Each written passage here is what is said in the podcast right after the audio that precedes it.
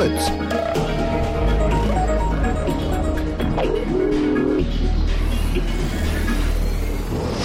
Blue Moon. Die zwei Sprechstunden.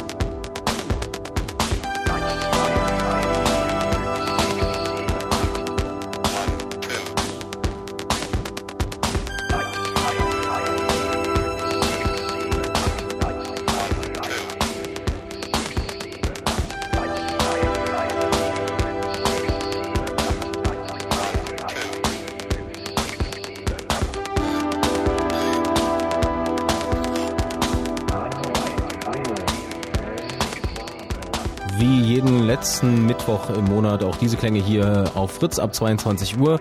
Äh, Kraftwerk und Numbers, das ist der, ähm, die er Erkennungsmelodie vom Chaos Radio. Ihr seid hier gelandet, Teil 136. Im Moment übrigens für alle Fußballgucker ganz, ganz, ganz trauriges Bild, denn ähm, da sind die Leitungen irgendwie unterbrochen nach Basel. Es geht gar nichts. Wir waren es nicht. Also wir wir waren es nicht. Haben die noch einen Livestream im Netz, Frank?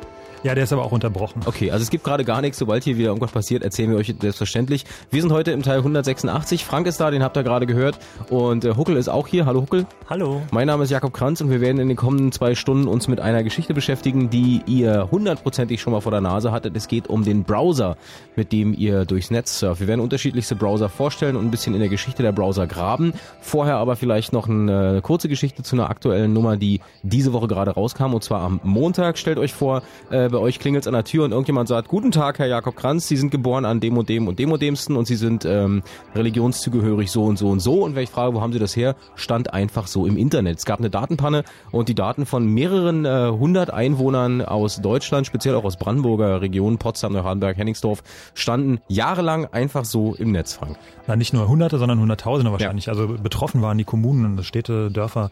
Äh, 200 hundert. Kommunen, genau, ja. Und ähm, ja, es ist eigentlich auch gleich eine schöne Einleitung ins Thema, weil es geht dann nämlich um eine webbasierte Anwendung ähm, sozusagen, nämlich die äh, ja, E-Government, wie es so schön heißt. Das heißt also irgendwelche Dienste, die ich übers Internet machen kann, nämlich irgendwie, also geplant ist mal irgendwann Auto ummelden, Perso verlängern, alles die Sachen, die so anstehen. Und dafür war das, wenn ich es richtig verstanden habe, so eine Art ähm, Probelauf oder sowas, so ein Schnupperzugang. Hm. Probelauf ähm, gescheitert. Probelauf gescheitert, genau.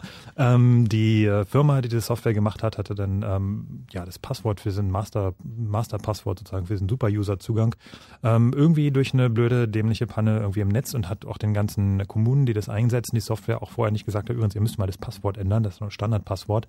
Ähm, das ist also die, die eine Sache der Geschichte. Das andere ist natürlich, dass es überhaupt schon mal ein absoluter Skandal ist, dass diese Datenbanken überhaupt oder diese ganzen Systeme überhaupt mit dem Internet verbunden sind. Und ähm, das äh, ja, ist insofern auch eine ganz schöne Überleitung, weil es zeigt, äh, dass diese Einführung dieser ganzen webbasierten Dienste offensichtlich auch manchmal ähm, die Sicherheit so ein bisschen hinten dran bleibt, beziehungsweise dass die Leute ganz prima sind, die jetzt was ganz Tolles, super im Browser machen können und äh, die ganze Welt kann darauf zugreifen, ohne mal zu schauen, ähm, ob nicht vielleicht sogar die ganze Welt denn auch wirklich darauf zugreift und äh, auf diesen Daten gerade rumsucht und rumsurft.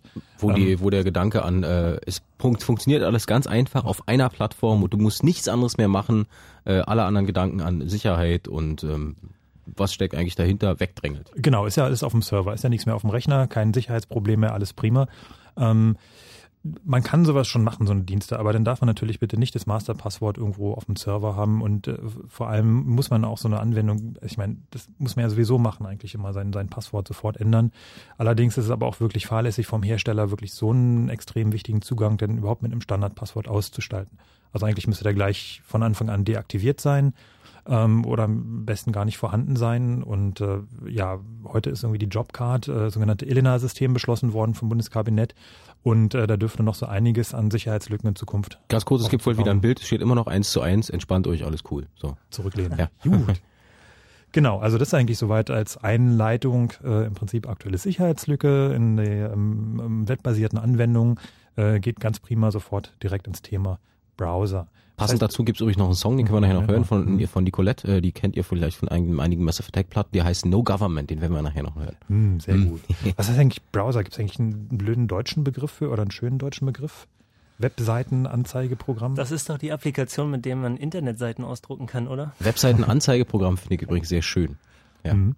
Genau, darum geht's heute, um die Webseitenanzeige. Wobei man kann ja mehr machen. Es ist ja nicht nur das Anzeigen, sondern genau. man kann ja auch die Webseite wechseln, umblättern sozusagen, weiterspringen auf die nächste Webseite. Das ist die Idee von diesen Hyperlinks, äh, wie sie richtig heißen. Nämlich also einfach, ich klicke irgendwo drauf und dann passiert was.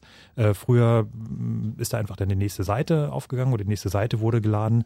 Und ähm, heutzutage kann man noch wesentlich mehr machen, äh, seit also dieses tolle JavaScript erfunden worden ist. Da gibt es ein sogenanntes On-Click-Befehl. das heißt also, dass wenn was klicke, heißt es noch nicht, dass dann tatsächlich einfach automatisch die nächste Seite geladen wird, sondern ich kann auch im Browser eine Aktion dann ausführen. Aber das sind jetzt schon fast wieder Details, wo wir so im Laufe der Sendung dann hinkommen werden. Auf jeden Fall. Ja. R. Hey, komm, ihr, ihr seid. Ihr, wir sind total Fußball. Nein. Wir sind, nein, ich habe ein halbes Auge natürlich auf das Fußballspiel. Ihr habt zwei Augen auf äh, die Webseiten-Anzeigeprogramme.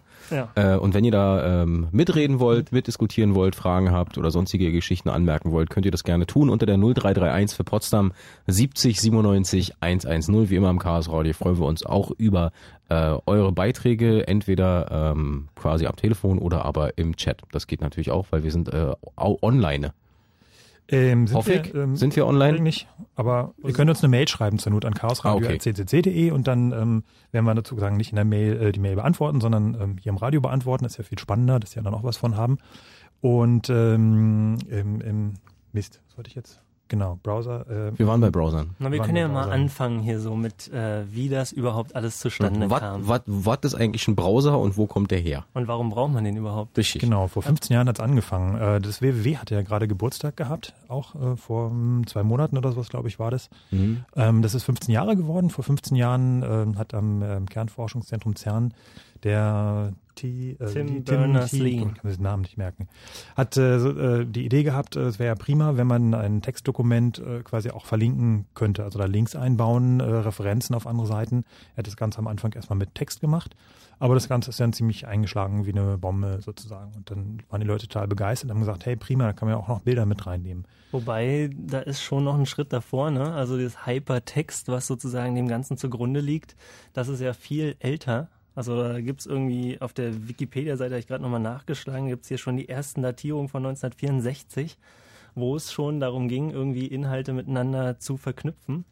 Und der Tim Berners-Lee hat sozusagen ja, den ersten Schritt gemacht, das auf die Computer dann so richtig umzumünzen, wobei das kann man auch nicht so sagen. Hypercard gab es ja schon. Das, das Präsentationssystem. Naja, so ein Stapel, Verarbeitungsapplikation. Und da konnte man halt nicht irgendwie den Stapel so einzeln durchgehen, sondern zwischen den Karten des Stapels hin und her springen und so schon interaktive Anwendungen bauen, wo man halt zwischen diesen Stapeln mit Hypertext hin und her linken konnte.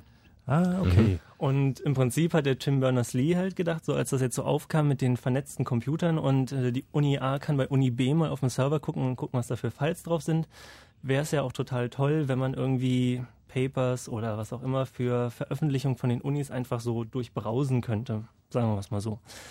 Und da hat er dann angefangen, das mal zu implementieren. Also nicht nur auf dem eigenen Rechner in irgendeinem Dokument mit Hypertext hin und her zu springen, sondern einfach zwischen den Servern.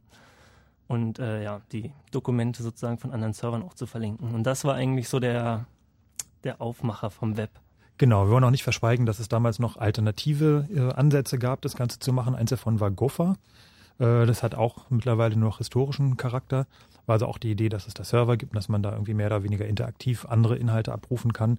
Aber letztendlich, weil es so schön ähm, schick und sexy ist, hat sich dann das HTTP-Protokoll durchgesetzt, Hypertext Transfer Protocol, als äh, DIS-Protokoll, ähm, womit die ganzen Daten zum Server hin, also die Anfrage, Anfrage zum Server und die Daten zurück zum Browser übertragen werden. Ja.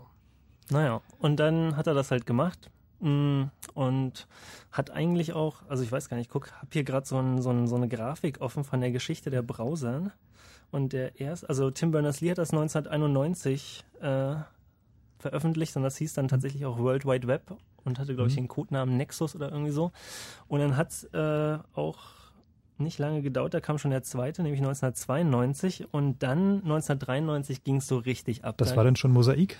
Nee, da kam erst Lynx. Das waren ja. Ah. bis dahin, also bis 1993, 1993 waren das alles äh, konsolenbasierte Browser, also alles im Terminal, alles mit irgendwie Befehle eintippen und irgendwie noch ohne Bilder, sondern einfach ja, nur Text. Also nur, bei, bei, weitem nicht so einfach wie das, was wir heute haben. Du hast einfach eine Webseite, klickst irgendwo drauf, ist alles da. Und vor allem nicht so bunt. Ja, genau. genau. Also klicken gab's nicht, bunt gab's nicht und äh, schnell gab's wahrscheinlich auch nicht.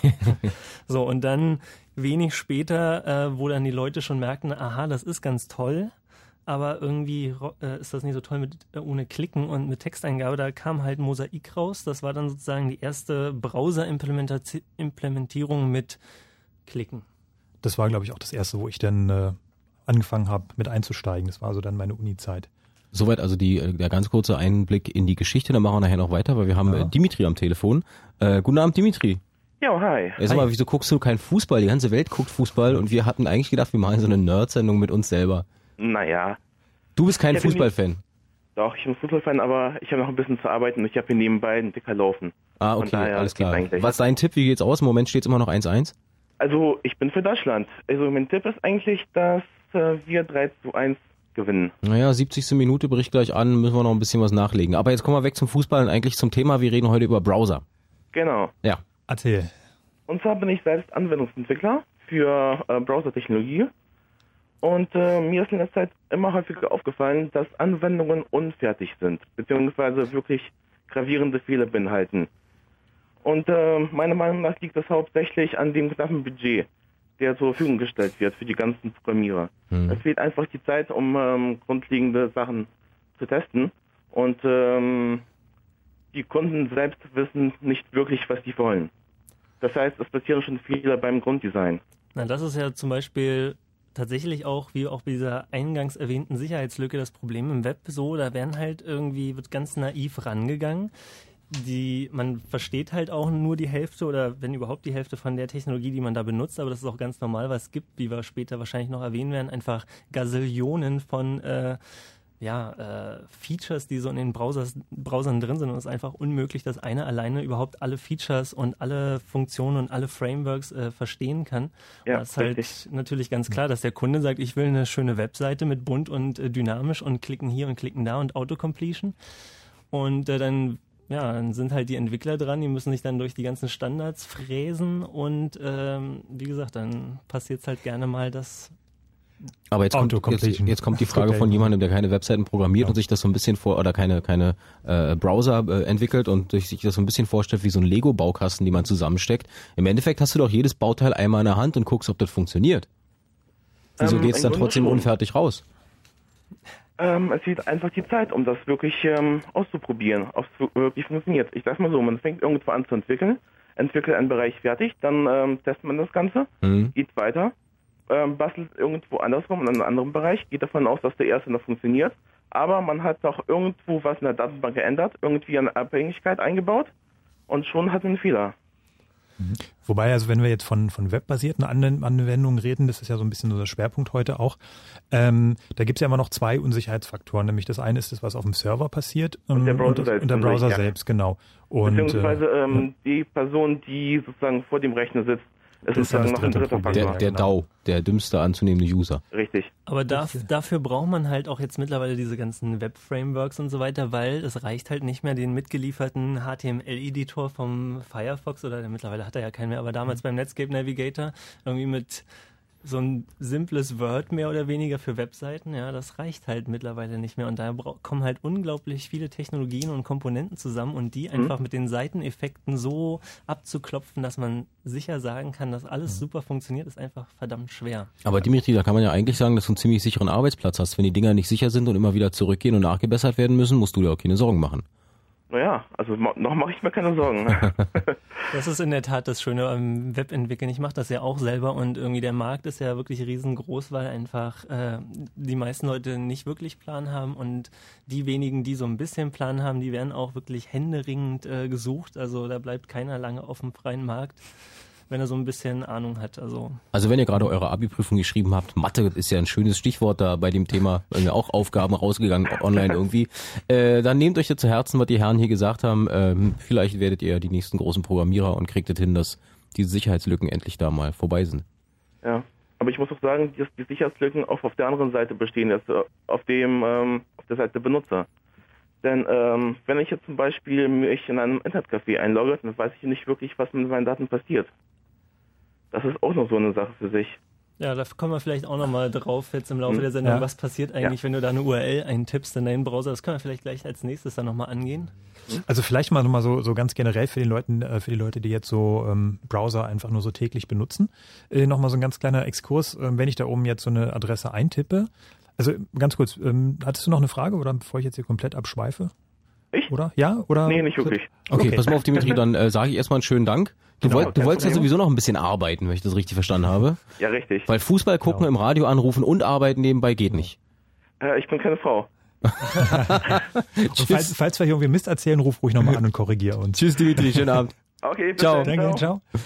Ähm, ganz kurzer Ex- Exkurs, wenn ich da oben also meine URL eintippe, dann äh, gibt es einen sogenannten äh, HTTP-GET wird dann erzeugt. Äh, das ist also eine, ja, ein, ein Aufruf, sagt man, ein, ein Protokoll. Das heißt also, da fängt dann mein Browser, ähm, äh, kommuniziert dann, baut eine Verbindung auf und kommuniziert dann mit dem Server, mit dem Webserver und sagt dann, hier ist jemand, äh, ein, nämlich ein Browser und der hätte gern ähm, die und die Webseite abgerufen. Und der Browser kann schon sehen, was das, äh, der, der, der Webserver kann schon sehen, was das für ein Browser ist. Der Webserver kann dann schon sehen, was das für ein Browser ist in der Regel, wenn ich das mit übertrage, also wenn ich es nicht explizit sperre. Ähm, das ist so, dass die Browser da eine Kennung übertragen. Ähm, dann kann also der, der Webserver könnte dann schon theoretisch sehen, das wird auch gelegentlich gemacht, dass dann also äh, schon auf dem Webserver entschieden wird, okay, das ist möglicherweise ein, sag ich mal, ein Mobilgerät, also zum Beispiel ein Handy, ein Browser, der hat also nur ein ganz kleines Display, dem liefere ich jetzt mal eine vereinfachte Version aus. Oder das ist irgendwie der Internet Explorer 5.34278 und der hat einen total blöden Bug an der linken Ecke äh, ganz hinten. Das heißt, alle wichtigen Informationen mache ich in die linke Ecke ganz hinten. genau. Dann kann ich ja entsprechend schon reagieren oder sagen, der ist halt da irgendwie kaputt oder so. Ähm, das Oh. macht man aber heutzutage eher nicht mehr, sondern Nee. es wird dann schon äh, quasi im, im Browser selbst entschieden. Das heißt also, der Webserver liefert dann einfach eine Webseite aus, die für alle Browser irgendwie geht und für die paar speziellen Macken ist dann da im HTML-Code nochmal was eingebaut, so eine Weiche. Naja, ja, genau. Oder So, aber auf jeden Fall gibt die URL ein, dann baut der Browser halt eine Verbindung zu dem gewünschten Server auf, meinetwegen ccc.de. genau. Dann sagt der Server, ah, alles klar, du willst jetzt also die Startseite haben und dann ähm, ja, sammelt er die Startseite zusammen, wie auch immer das passiert, ob es jetzt dynamisch zusammengebaut wird oder einfach eine Datei darum liegt und schickt die dem Browser zurück. Der Browser guckt sich die an und wenn er damit was anfangen kann, also sprich, wenn das so HTML ist, was er verstehen kann, dann zeigt er das dementsprechend an und baut da sozusagen ein Layout zusammen aus diesen Buchstaben, die da angeflogen kommen vom Webserver. Genau, wobei das ist dieses mal eben was denn zusammenbauen, ist ja schon mal wieder ein hochkomplexer Vorgang. Ähm, es fängt erstmal an, dass dieser sogenannte HTML, das ist also der sogenannte Quellcode von Webseiten, wenn man da von Code reden kann. Aber es Das ist ist also eine, eine, Auszeichnungssprache. eine Auszeichnungssprache, genau. Eine, eine Markup Language heißt es, also HTML für Hypertext Markup Language. Und ähm, das besteht so aus im Wesentlichen aus äh, spitzen Klammern. Ähm, da sind die sogenannten Tags, die da drinnen stehen. Da steht zum Beispiel, das ist eine Überschrift und das ist irgendwie eine Unterüberschrift oder das soll jetzt kursiv dargestellt werden oder hier ist jetzt eine Tabelle und das sind die einzelnen Elemente. So baut man also so eine HTML-Seite auf. Das kann man ganz prima sehen, wenn man im Browser irgendwie Quellcode anzeigen macht, kennt ihr wahrscheinlich alle, aber macht man dann doch nicht so häufig. Ist manchmal ganz spannend, wenn man mal mh, mm, ein bisschen sich anschauen will, was die Webseite eigentlich so tut oder wo irgendwelche Formulardaten hingeschickt werden, ähm, dann ist es immer ganz gut, einfach mal einen Blick in den Quellcode der Seite reinzuwerfen. So, und da sind dann verschiedene Referenzen drin, auf zum Beispiel Bilder oder Grafiken oder auch noch, ähm, es kann noch drin sein, sogenanntes JavaScript, also quasi interaktive Elemente auf der Seite oder ähm, Programmausführungsteile. Da kommen wir, ähm, glaube ich, auch nochmal später zu. Ja. Genau. Also ich meine, die Sache, die er jetzt ja noch am Schluss gesagt hatte, war ja, irgendwie, wenn ich im Internetcafé Formulardaten eingebe, weiß ich ja gar nicht, was damit passiert. Was damit passiert ist letztendlich, die werden halt abgeschickt. In der Regel weiß man, also kann man einfach nicht definitiv sagen, wohin sie geschickt würden. Formulardaten heißt, äh, um es einfach zu erzählen, du hast irgendwie sitzt irgendwo, musst deine GMX oder deine was auch immer Adresse genau. angeben und hast ein kleines Fensterchen, wo du Daten eingeben musst. Genau. Deine persönliches und Passwort. Und der normale und User hat halt sozusagen diesen Browser vor sich und dem vertraut er auch und dem steckt er die Daten rein und geht einfach davon aus, dass alles passiert, aber er weiß in der Regel eigentlich nicht, was damit passiert, weil das kann man auch relativ schwer sagen, weil da eben auf dem Weg vom Browser zum Webserver und wieder zurück einfach noch so ein paar Schritte dazwischen sind. Nämlich das ganze Internet. Das ganze Internet. Und ähm, was da so dazwischen passiert, kann man einfach nicht sagen. Also zum einen könnte jetzt der Internetcafé-Betreiber einfach schon direkt sagen, okay, alles, was jetzt durch mein DSL-Konto geht, das speichere ich mir zum Beispiel mal weg.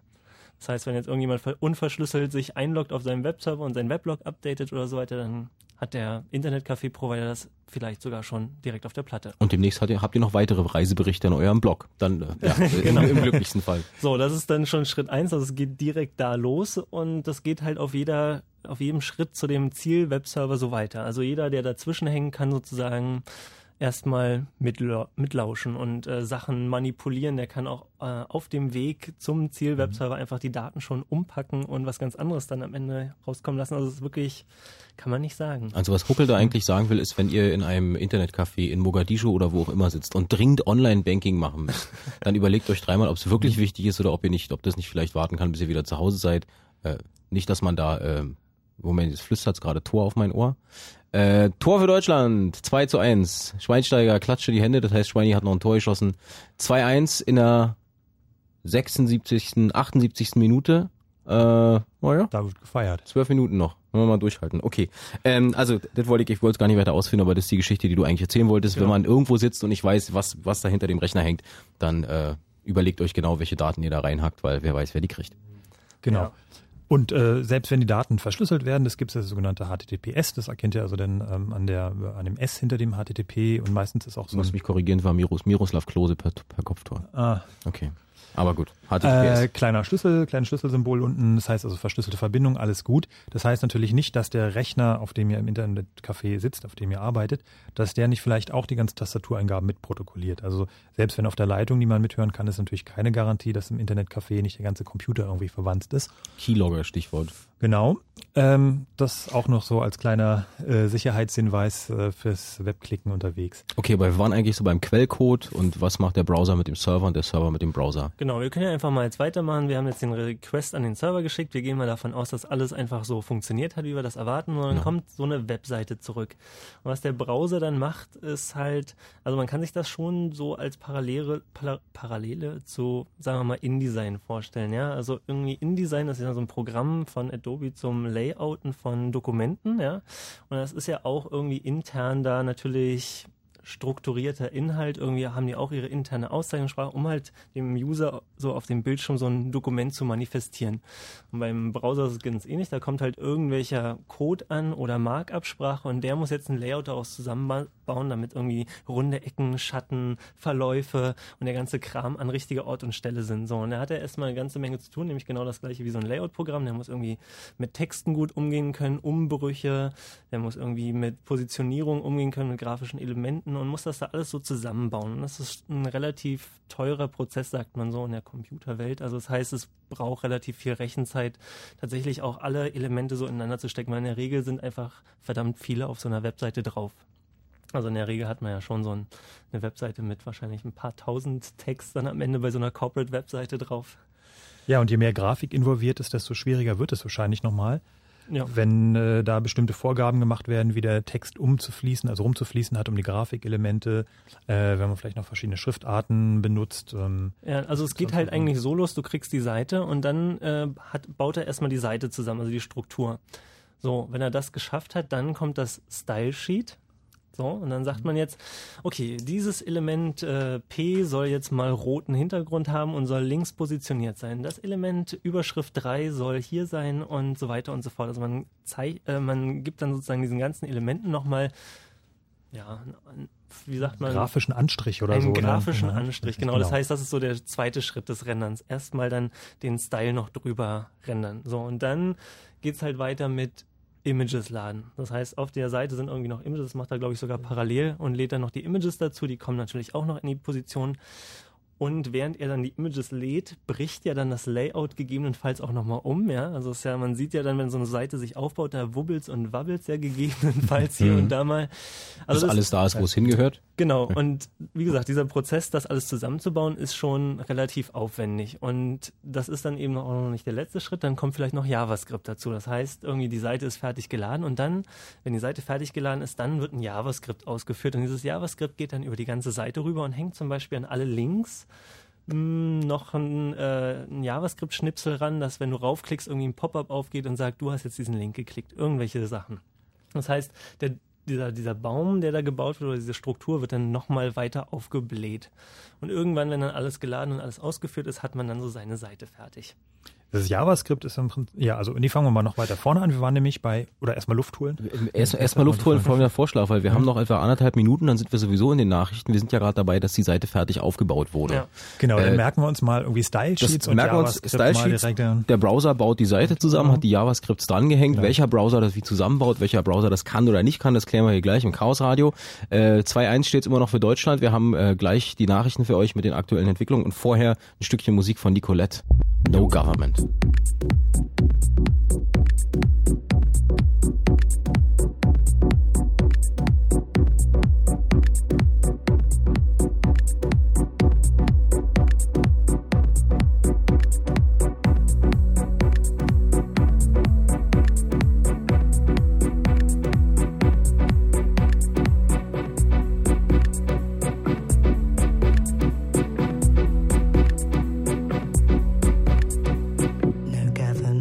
is a way of life. No government means to trust your friends. I know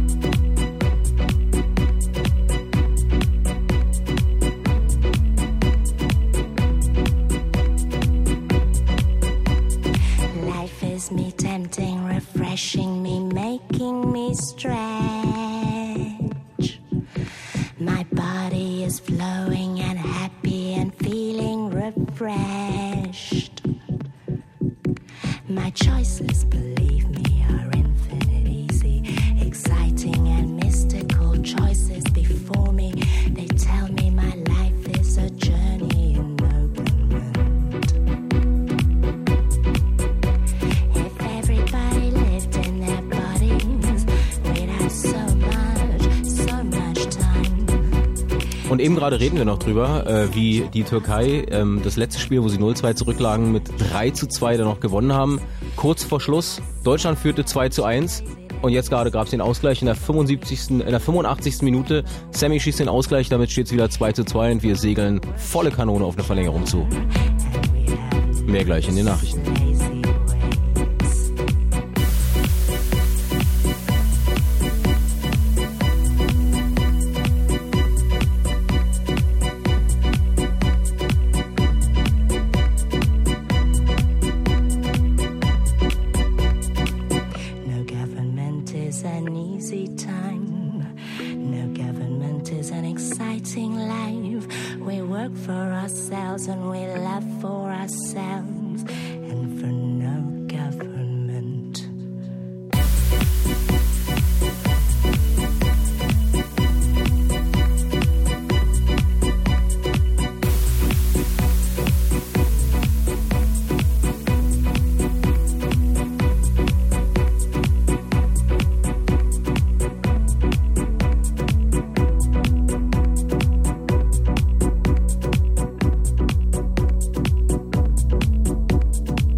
Singt, kennt ihr sicherlich noch von äh, einigen Massive Attack Platten. Habe ich das gerade erzählt? Nee, so, so eine Hacke habe ich dann doch nicht. Na, wenn ja, könnt ihr das irgendwie auf mich schieben. Äh, Nicolette heißt sie, No Government haben wir gehört im Chaos Radio auf Fritz. Fritz präsentiert das Bekewiesen Open Air in Kleinmachnow. Das Woodstock vor den Toren Potsdams. Mit Culture Candela. Und noch so einigen anderen. Das Bekewiesen Open Air. Kommenden Samstag. Auf der Bekewiese in Kleinmachnow. Karten gibt's überall, wo es Karten gibt und mehr Infos. Fritz.de. Das Bekewiesen Open Air. Fritz. Und das war's. Zwei nach halb elf. Fritz Info. Nachrichten. Mit Matthias Zachau. Bei der Fußball-Europameisterschaft spielt die deutsche Nationalmannschaft gerade gegen die Türkei. Das DFB-Team kämpft in Basel um den Einzug ins Finale. 200 Minuten vor regulärem Ende steht es 2 zu 2 unentschieden. Die Tore für die Türkei schossen Urgo und Semi sowie Schweinsteiger und Klose für Deutschland. Auf Deutschlands größter Fanmeile in Berlin wurden eine Stunde vor Spielbeginn die Eingänge geschlossen. Etwa 500.000 Fans feiern laut einer Sprecherin rund ums Brandenburger Tor. Der Streit um die Wiederholung der Matheprüfung für den mittleren Schulabschluss an Berliner Schulen geht weiter. Bildungssenator Zöllner legte inzwischen ein Gutachten eines Wissenschaftlers der Humboldt-Universität vor, wonach die Aufgaben nicht schwerer waren als bei der ersten Klausur. Der Vorsitzende des Landeselternausschusses Schindler widersprach dem Gutachten und berief sich auf andere Experten. Unabhängig vom Streit hat Zöllner die Kriterien für das Bestehen der Klausur herabgesetzt. Jetzt bestehen die Schüler die Klausur schon mit 45 statt mit 50 Prozent der Punkten. Die Kluft zwischen Arm und Reich in Deutschland hat sich weiter vertieft. Das geht aus dem Armuts- und Reichtumsbericht der Bundesregierung hervor. Zuletzt waren 13 Prozent der Bundesbürger arm, das ist jeder achte Deutsche. Durch staatliche Leistungen wie Arbeitslosen- oder Kindergeld sei die Armutsquote aber von 26 auf 13 Prozent halbiert worden, sagte Vizeregierungssprecher Steg. Das zeige, dass der deutsche Sozialstaat wirke. Gewerkschaften und Sozialverbände reagierten mit scharfer Kritik und forderten höhere Hartz-IV-Regelsätze und Mindestlöhne. Die Strafrechtsverschärfung für Neonazi-Kundgebungen ist verfassungsgemäß. Das hat das Bundesverwaltungsgericht in einem Grundsatzurteil entschieden. Damit bestätigten die Richter das Verbot einer Kundgebung zum Todestag des Hitler-Stellvertreters Hess im bayerischen Wunsiedel. Das dortige Landratsamt hatte 2005 eine geplante Veranstaltung verboten und sich dabei auf den verschärften Volksverhetzungsparagraphen bezogen. Danach macht sich strafbar, wer öffentlich die Würde der NS-Opfer verletzt oder nationalsozialistische Gewalt und Willkürherrschaft billigt. Wetter. Mit den aktuellen Temperaturen Neuruppin und Angermünde 19, Cottbus 20, Ganz Frankfurt kurz, 21, äh, Potsdam, ja. Aus 3 zu 2 für Hey. Deutschland, Tor gerade nebenbei. Ähm, in der 89. Minute. Oh, wir drücken die Daumen. So, Wetter, Das mach war weiter. Podolski. Ich habe den Fernseher im Rücken, ich kann das nicht sehen. Potsdam und Wittenberge 22 Grad und in Berlin auch 22 Grad. In Richtung Lausitz gibt's heute Nacht noch gewittrigen Regen, der zieht später dann gegen Osten ab. Die Temperaturen liegen nachts zwischen 12 und 16 Grad. Morgen ist es meist heiter, später kommen von Westen wieder mehr Wolken dazu. Es bleibt aber meist trocken bei maximal 26 Grad. Verkehr. A2 Richtung Magdeburg zwischen Wollin und Ciesa steht ein kaputtes Auto. Der Standstreifen hier ist dicht. A115 Avus Stadt auswärts. Hinter der Spanischen Allee wird auf der rechten Spur gebaut. Hier kann es immer wieder zu Stau kommen. Wetter. Ja. Okay, hatten wir schon, macht nichts. Ich habe noch eine Meldung vom Stadtverkehr Berlin. Wegen der Fanmeile ist die Straße des 17. Juni zwischen Brandenburger Tor und Großem Stern gesperrt. Äh, Das war äh, Nachrichten, Wetter und Verkehr mit Matthias Zachau. Zack, und da ist das Bild weg. Nein, er ist es wieder da. Äh, kurze Nachspielzeit, wir bleiben, wir bleiben dran auf jeden Fall für euch. 3 zu 2 für Deutschland in den letzten Sekunden vom EM-Halbfinale. Fritz ist eine Produktion des RBB. Und wenn im Radio 91,9, dann Fritz rund um Belzig.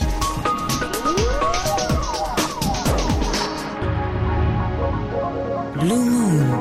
Die zwei Sprechstunden.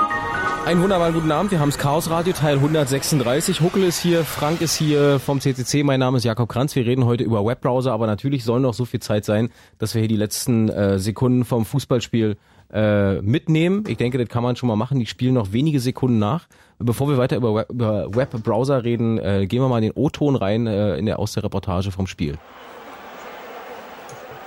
Anderthalb Minuten noch.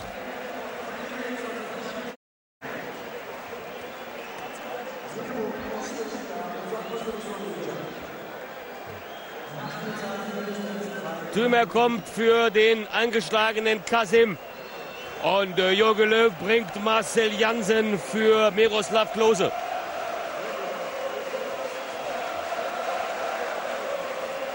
Den Torschützen zum 2 zu 1.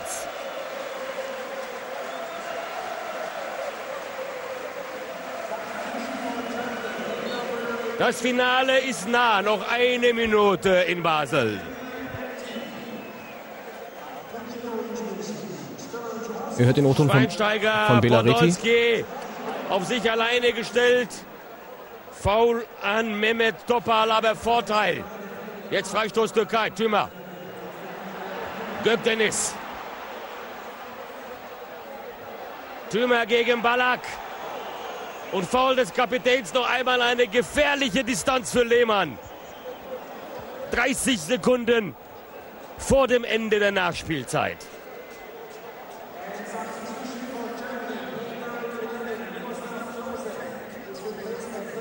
Knisternde Spannung unter dem Gewitterhimmel von Basel.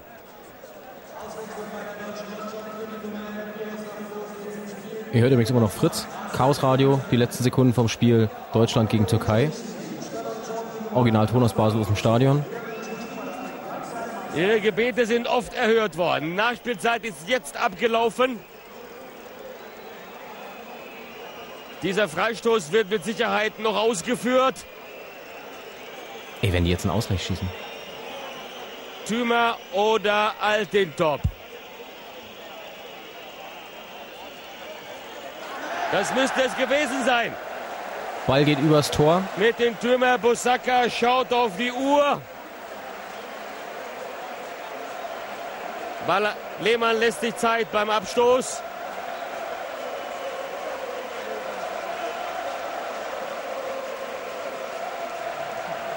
Dreieinhalb Minuten Und noch einmal will gespielt. Deutschland wechseln, um ein paar Sekunden zu gewinnen. Borowski eilt heran.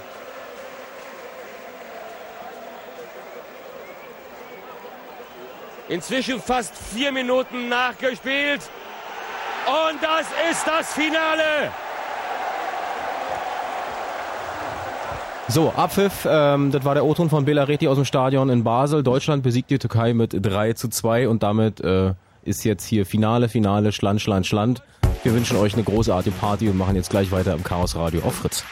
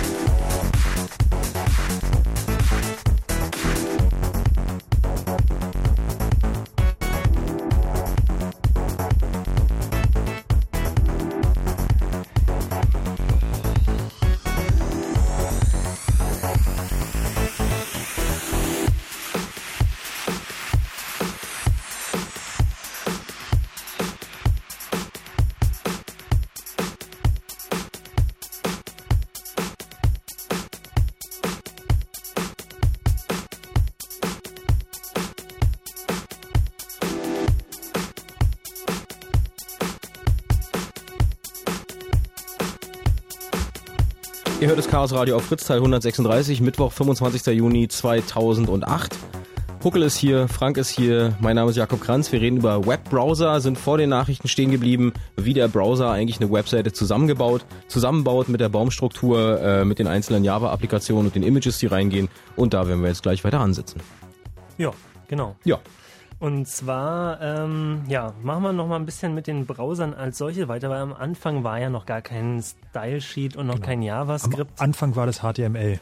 Genau, ganz plain Vanilla HTML, wie man jetzt so in Neusprech sagt. Ähm, Plain Vanilla heißt es schon, ja. Genau, genau. und zwar ging es dann halt los, ne? Mosaik hat man als letzten genannt. So, und dann, das erfreute sich auch erstaunlicher Popularität. So, das haben auch echt eine ganze Menge Leute benutzt und irgendwie immer mehr Leute haben festgestellt, das Web, das ist eine total tolle Idee.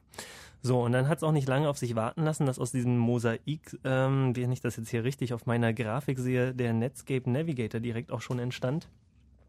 Und den kennen ja eigentlich wahrscheinlich noch viele von uns. So die, also ich kann mich erinnern, das war mein erster Browser, weil ich bin ein bisschen später eingestiegen, aber ich hatte einen Netscape Navigator. Quasi so die Mutter der Browser, mit denen wir heutzutage eigentlich auch arbeiten. Genau, da kommt irgendwie so das große N her mit dem dunkelgrünen Hintergrund, glaube ich, Genau. so türkis, dunkelgrün.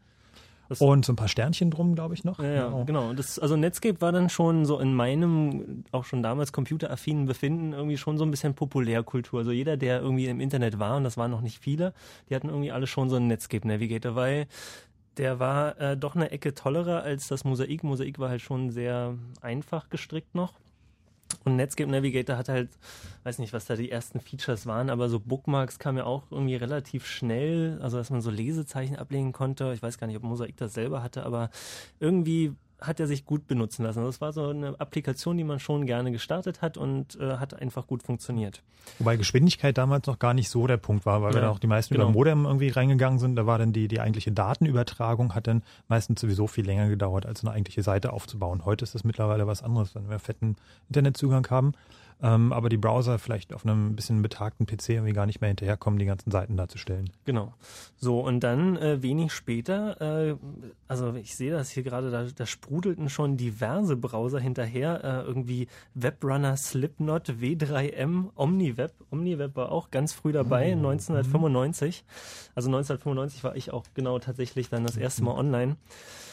Und dann kam der nächste große Contender, das nächste Schwergewicht im Browser, äh, in der Browserlandschaft, nämlich der Internet Explorer. Da hat Microsoft dann mal gesagt, hey, es gibt ja da so ein Internet da draußen. Ja, und äh, der hat am Anfang die Mosaik Engine benutzt, also die, ja, die, ja, die, Ah, wow. genau, die haben angefangen mit Mosaik. Stand auch eine ganze Zeit lang irgendwie in dem About-Text drin. So, und dann ging es halt los. Dann gab es so Internet Explorer und Netscape Navigator so auf den Computern. Also viel was anderes hat man da, also ich habe hab nichts anderes da mehr gesehen. Und dann läutete sich so die Ehre ein, die äh, Der legendäre der Browserkrieg. legendäre Browserkrieg. genau. Und äh, das lief halt so ab. Netscape hatte die absolute Marktführerschaft, also die waren wirklich auf jedem PC und Internet Explorer war am Anfang halt so eher so ein Nischenprodukt. Und dann ging es halt los, dass Microsoft da aber äh, Netscape sich relativ schnell immer neue Versionen geliefert haben. Also es war immer so ein Versionsschlagabtausch. Irgendwie Netscape 2 kam raus, kurz darauf Internet Explorer 2. Netscape Navigator 3, Internet Explorer 3. Also es ging wirklich Schlag auf Schlag. Und die haben dann auch immer Features, Features, Features hinzugefügt. Und da ging es dann auch so das erste Mal los, dass einfach von Version zu Version die Browser irgendwie instabiler waren, weil die Leute halt, also weil die Firmen mehr auf Features gesetzt haben als Verkaufsargument oder als Argument, die Browser zu vertreiben.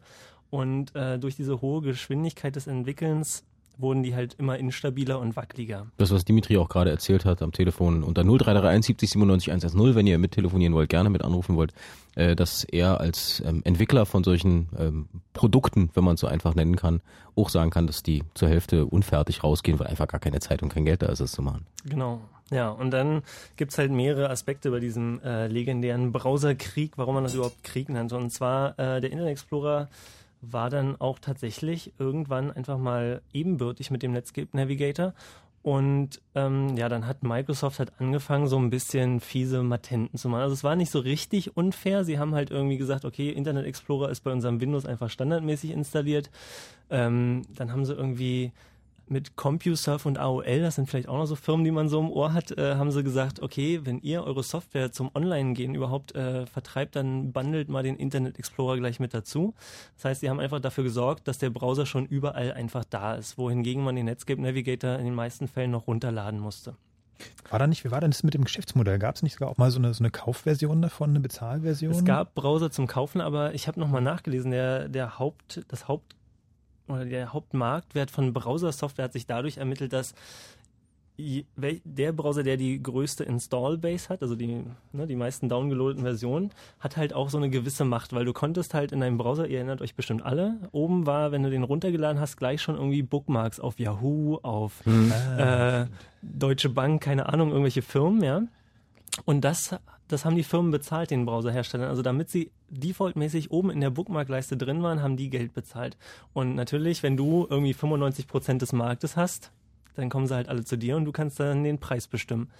Und das Ein cleveres Kerlchen, dieser, dieser äh, äh, Bill Gates. und das zweite war halt äh, die Suchmaschinen. Die wollten halt auch benutzt werden und Werbung schalten und so weiter. Und Yahoo gerade war ja noch ein Riesenportal und Alta Vista. Die hatten so richtig, hier kauf dein Auto, hier äh, bring deinen Hund zum Friseur auf ihrer Suchmaschinenseite. Ja, also die Suche stand da noch ein bisschen im Hintergrund.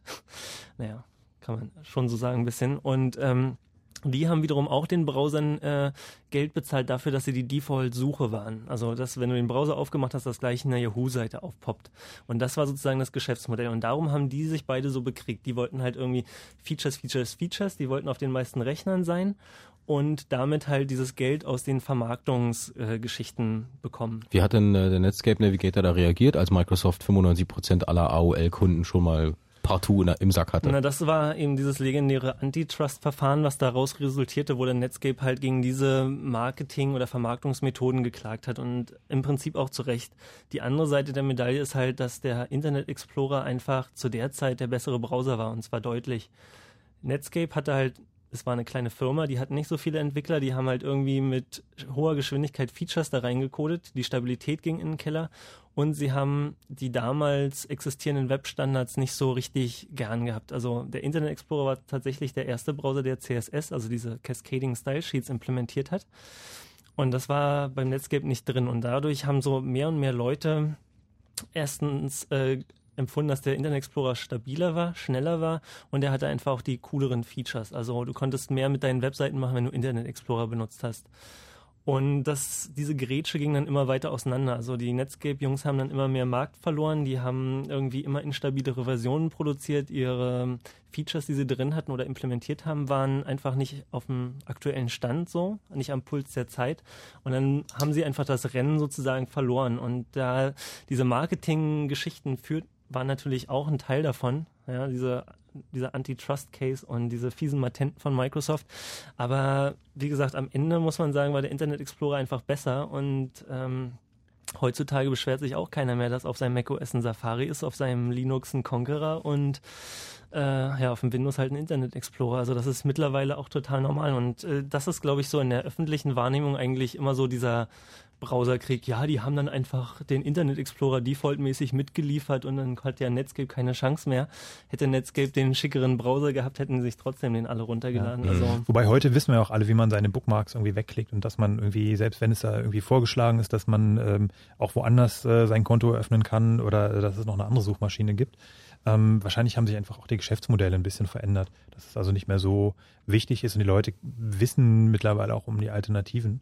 Naja, also ja, äh, Quatsch hier, Firefox verdient richtig fett viel Kohle dadurch, dass sie Google als Default-Suche drin haben. Da sind wir ja auch bei einem der, wieder mal kurz reingerätschen dann, Ja. bei einem der Aufhänger für die Sendung äh, heute, denn der Firefox 3 ist ja vor wenigen Tagen, letzte Woche glaube ich gerade erschienen. Heute kam äh, das Update, weil nachdem der Firefox draußen war, sofort die Meldung kam, ja, da gibt Sicherheitslücken ohne Ende, wartet mal auf das Patch. Das kam heute ähm, und ähm, da werden wir sicherlich auch noch drauf Da eingehen, können, oder? können wir direkt jetzt gleich weitergehen. Weil wir hatten Netscape, wir hatten Internet Explorer und glaube nach Safari, also nach Ja. Safari bei macOS ist der Firefox wohl der am weitesten verbreitetste. Genau, es gibt ja noch so ein paar, wir nennen das Randgruppenbrowser. Das sind dann so, so ein paar ganz, äh, wobei Opera ist ja fast ein bisschen fies als Randgruppenbrowser. Das ist noch ein ziemlich großer äh, Player, oder nicht groß, aber ein wichtiger Player auch schon noch, ähm, weil er schon äh, sich auch seit ein paar Jahren Namen gemacht hat für sehr kleine, effiziente Browser. Ähm, Also Opera läuft zum Beispiel Opera. wunderbar auf einem Handy. Genau, das sind also gerade auf Mobilgeräten ähm, sind die, glaube ich, Marktführer wahrscheinlich nicht, aber schon ziemlich gut vertreten. Hm. Ähm, wobei ich da auch gar nicht weiß, wie da deren Modell aussieht, weil es gibt ja auch für die, zumindest für die Symbian oder nee, Java ist es, äh, gibt es eine äh, freie, kostenfreie Version, die ich mir runterladen kann. Ähm, wahrscheinlich ist es aber dann kostenpflichtig, wenn es der Hersteller vorinstallieren will auf dem Gerät als Browser. Ja, die verdienen an Lizenzen. Aber so dann, ja, wenn wir dann mal weitermachen, nach der Krieg war vorbei, Microsoft stand als strahlender Sieger da, ja, und dann begann halt dieser, die Umkehrung des Marktanteils, also die hatten dann ma mehr Marktanteil als Netscape jemals hatte. Die hatten dann am Ende im Peak, glaube ich, 95 Prozent Marktanteil. Netscape hatte Maxi äh, im, im Peak äh, 86 Prozent. Also die waren einfach überall. Die waren auf Mac, die waren auf Windows, die waren überall installiert. So, und dann Ja, das, das, das Netscape-Projekt war dann eigentlich so mehr oder weniger tot und in, in der letzten Verzweiflungstat haben sie dann ihre, ihren Browser Open Source gemacht. Also sie haben gesagt, hier, pass auf, wir, wir geben jetzt erstmal auf oder wir haben verloren, hier ist unser Code. Vielleicht kann ja der eine oder andere noch was damit machen. So, und dann ging es halt los, okay, Internet Explorer war einfach immer präsent und Mozilla Genau, Mozilla hieß dann das Projekt, was daraus resultierte aus Netscape und die siechten ewig vor sich hin. Also die, die sind ewig nicht aus diesem Netscape-Loch sozusagen äh, rausgekommen, haben ewig nicht den Internet Explorer aufgeholt. Die hatten eine riesen fette Codebase. Die, das war wirklich einfach scheußliche Software, langsam, buggy, ja. Also ich weiß nicht, du hast doch bestimmt auch Mozilla irgendwie mal so eine Zeit lang probiert und dann irgendwie Ja, immer mir war der Internet Explorer eigentlich immer suspekt, muss ich sagen. Also Ja, genau, so als- so. als Nerds hat man dann irgendwie gedacht, ja, Open Source Projekt und so, das muss man ja schon unterstützen und Microsoft ist evil, aber am Ende war es, war trotzdem der Internet Explorer einfach der bessere Browser. Die waren halt auch lange wirklich äh, darum bemüht, äh, sowas wie CSS1 äh, zu implementieren. Die waren auch, äh, die hatten ja auch VB-Skript im Browser Mm. so als eine der ersten. Das ging ja dann auch so langsam los, ne? Und ja, so Mozilla immer noch rumgesiegt. Und dann irgendwann haben sie halt da auch nochmal einen Cut gemacht, irgendwie die Hälfte weggeschmissen und gesagt, so jetzt machen wir ein neues Projekt, das heißt Firefox. Wir nehmen jetzt nur noch ganz wenig von diesem Mozilla-Code und äh, specken das einfach mal alles ab, weil früher war in Mozilla ein Mail-Client drin, Genau, Äh, dann HTML-Editor, ein HTML-Editor, dann und war ein Newsreader. ein Newsreader für, für New, Usenet. Newsgroups, ja. Newsgroups, Mhm. genau.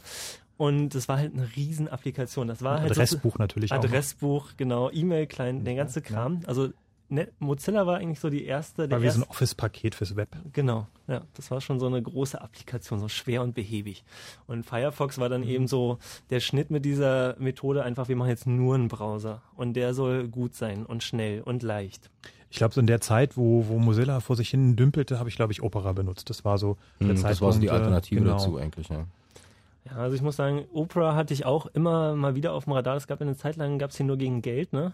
Ja, oder eine werbefinanzierte Version, Eine glaube ich. Aber dann werbefinanzierte gab es halt irgendwie auch aus dem Internet irgendwelche Aber so Nummern. richtig, so richtig warm geworden bin ich mit dem auch nicht. Und, nee, Ja, Opera hatte eine Weile das, was der Mozilla dann später ist, dazu schob, nämlich dieses Tab-Browsing. Ja, stimmt, Also, dass, genau. du nicht, ja. dass du nicht unterschiedliche äh, Webseiten eigentlich aufmachen musst und zwischen den Seiten hin und her prökelst, sondern alle diese Seiten ähm, als Tabs auf deinem, auf deinem äh, Desktop hast. So, ja, genau. So, so war das. So, okay, jetzt haben wir also schon mal so ein paar Browser genannt. Wir haben jetzt den Internet Explorer, wir haben den Mhm. Firefox, der irgendwie in der ersten Version zwar schon deutlich besser als Mozilla war, aber immer noch kränkelte, so instabil war und Probleme hatte. Äh, dann, ja, gucken wir mal hier, wann kam denn hier Firefox überhaupt auf den Schirm? 2003 sowas, ne? 2002 Ja. ist er gelauncht. So, ähm, ach ja, siehst du mal, hier Opera hatte ja auch noch die EE-Engine zeitweise drin, ja. Also, Oh. die hatten ja noch nicht mal, also die hatten, was heißt noch nicht mal, aber die hatten nicht ihre eigene Engine, sondern haben auch die Mhm. Internet Explorer Engine benutzt. So, also Engine im Sinne von, von, von Rendering, also Grafik. das, Engine, was das also die- Dokument zusammenbaut, genau. Genau. So, und jetzt können wir mal einen Schnitt machen, weil jetzt geht's halt los irgendwie nicht irgendwie, äh, also natürlich gibt's immer mehr Browser, ja, aber dann gab's jetzt auch immer mehr Technologien, in die Browser reinwanderten. Dann lass uns doch den Schnitt wieder folgendermaßen machen. Ich spiele eine Musik. Äh, wir machen nochmal ein kurzes Update in Sachen Fußball, was da gerade los ist, ob die alle feiern oder Spaß haben, was auch immer. Und danach reden wir über äh, weitere Dinge in Sachen Browsern im Chaos Radio Teil Und ihr 136. könnt auch anrufen. Hier, Fritz. Sogar. Die Nummer müsstest du mittlerweile kennen, oder?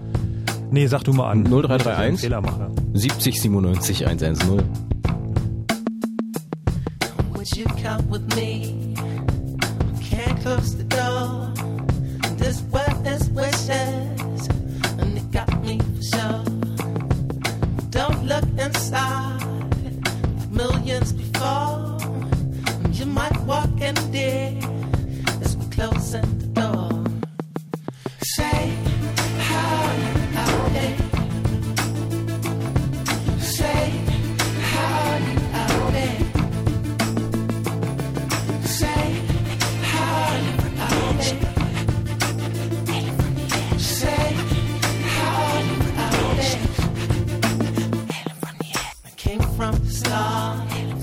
She Went through the mud. I've seen way more I could ever take. You got some time to spend with me.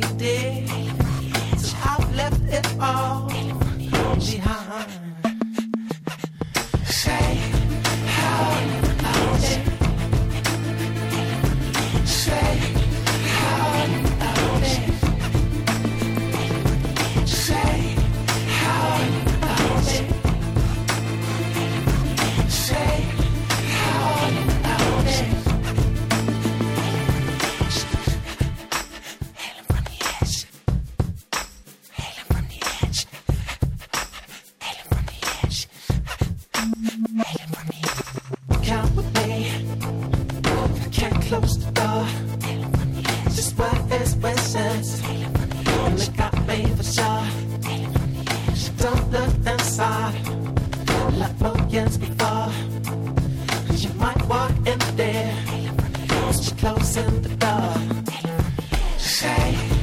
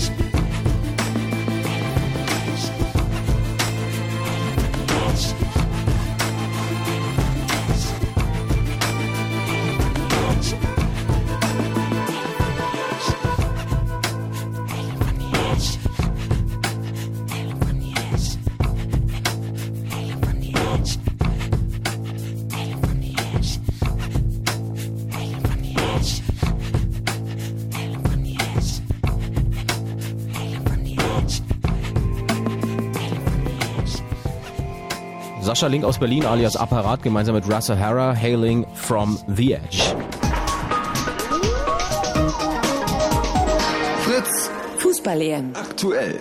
Hi, hi, hi, hi. Und es sah ja fast so aus, als ob wir in eine Verlängerung reinschlittern, aber dann zur, in den wirklich allerletzten Sekunden schoss Philipp Lahm das 3 zu 2 und damit steht Deutschland im äh, Finale der Fußball-Europameisterschaft auf der Fanmeile in Berlin am 17. Juni, wo über 400.000 Leute sein sollen, ist er unser Reporter Philipp Burger. Hallo Philipp. Hallo Jakob. Es war ja wirklich extrem knapp, es stand 2 zu 2 und Philipp Lahm schießt in den letzten Sekunden kurz vor der Verlängerung noch ein Tor. Wie war dann die Stimmung bei euch? Ja, und da wir mit dem Wetter ja auch Glück gehabt haben, die Stimmung hier ist bombastisch gewesen. Konkret stehe ich äh, am großen Stern, am Kreisel bei der Goldelse. Hier strömen jetzt Zehntausende, naja, du hast 400.000 insgesamt gesagt, es gibt ja noch den einen oder anderen Ausgang, aber hier wirklich tausende Leute laufen an mir vorbei. Wenige Türken. Also eigentlich konkret nur Schwarz-Rot-Gold zu sehen. Eine coole Aktion gab es hier auf der Fanmeile, da wurden so schwarz-rot-goldene Irokesen von oben von den bevölkerten Wagen ins Publikum geworfen. Jetzt haben alle Leute eine neue Frisur, die jetzt nach Hause gehen. Die Stimmung absolut friedlich. Die letzten fünf Minuten waren natürlich schweinepackend, als die Türken dann noch das 2 zu 2 reingedonnert haben. Und da war die Stimmung ein bisschen am Boden, da wurde gepfiffen. Dann fiel das Bild auch ein paar Mal noch aus. Ich weiß nicht, ob ihr die Störung... Nee, wir hatten es auch, wir glaube ich drei Bildausfälle. Ja, ja, es gab immer mal wieder Bildausfälle. Also es gab gelbe Pfeifkonzerte, aber bis auf die üblichen Rangeleien, alles total friedlich. Es hielten sich wildfremde Leute in den Armen, stießen an, knutschten sich, wickelten sich in die deutschen Fahnen ein. Ich habe sogar Leute, die Nationalhymne singen hören. Aber wenn du hinter dir höre, äh, hinter dir höre Krankenwagen und du hast gerade gesagt, die üblichen Rangeleien, ist es friedlich bei euch? Ja, man hört natürlich Scherbengeklirre. Es gibt auch Böller, die durch die Gegend geschossen werden, Raketenschüsse. Ich denke mal, bei 400.000 Besuchern, da ist ein bisschen Schwund ganz normal. Aber es sind wirklich wenige Wagen mit Kranken, äh, mit Blaulicht, die hier langfahren. Also ich glaube, das sind die üblichen Schwächeanfälle oder Alkoholvergiftung. Alle klar, also wir fassen zusammen eine großartige äh, Fußballparty in Basel, eine schicke Party in Berlin auf der Fanmeile. Philipp Burger, vielen Dank. Bitteschön. Tschüss und wenn was ist, meldest du dich, ne? Ja, ich gehe jetzt zum Kudamm und hör mir da den Autokorso an. Sag Bescheid, was am Kudamm ist, melde dich, wenn du, wenn du da bist, dann hören wir gerne nochmal rein. Danke. Tschüss. 23 Uhr. Fritz.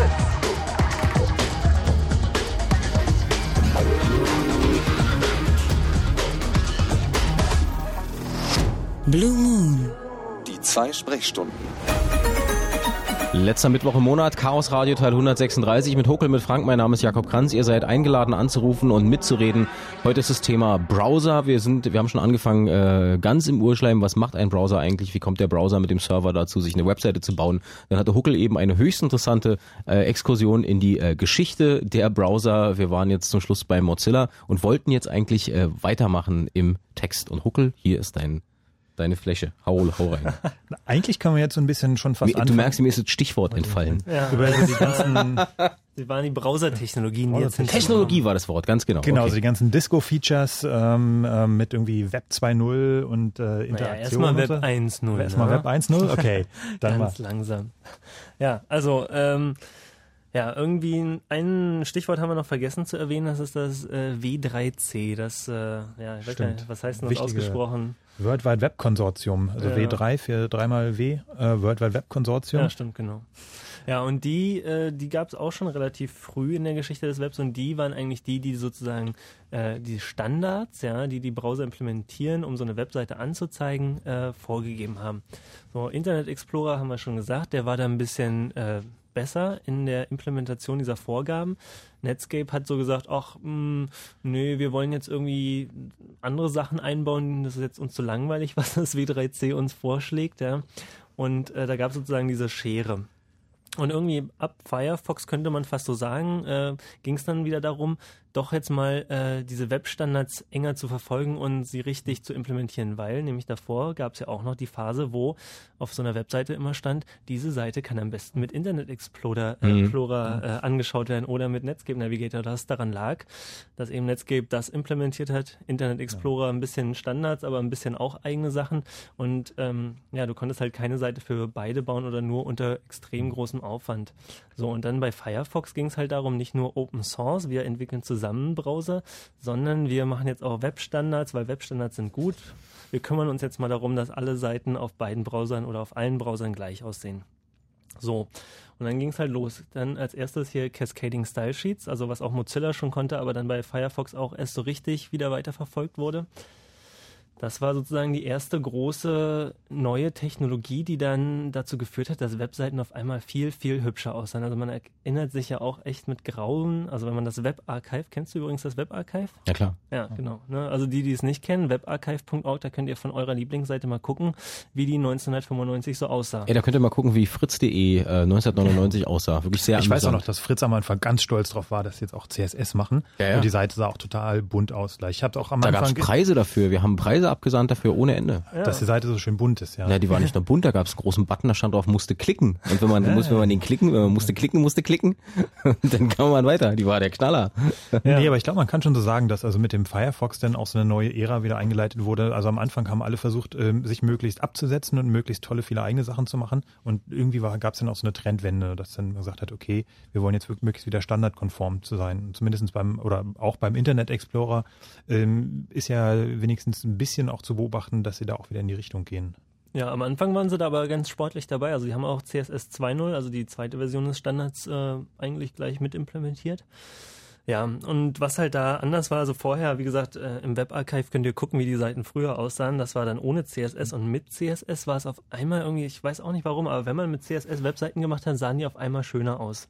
Weil man sich vielleicht viel bewusster Gedanken darüber gemacht hat, wie man das jetzt gestalten möchte, so, ja, weil man irgendwie gesagt hat, so, ich, ich parametrisiere jetzt mein, meine Gestaltung in irgendwelchen Werten und irgendwie konnte man da viel schöner rumspielen als jetzt im Editor mit äh, What you see is what you get irgendwie. Man- Der Vysiwyk, genau. ja, irgendwie, man, man saß da damals im Editor und wollte dann ein Bild zentrieren oder sonst was und der Editor hat immer was anderes gemacht. Die Seite sah immer anders aus, als man sie eigentlich haben wollte, ja.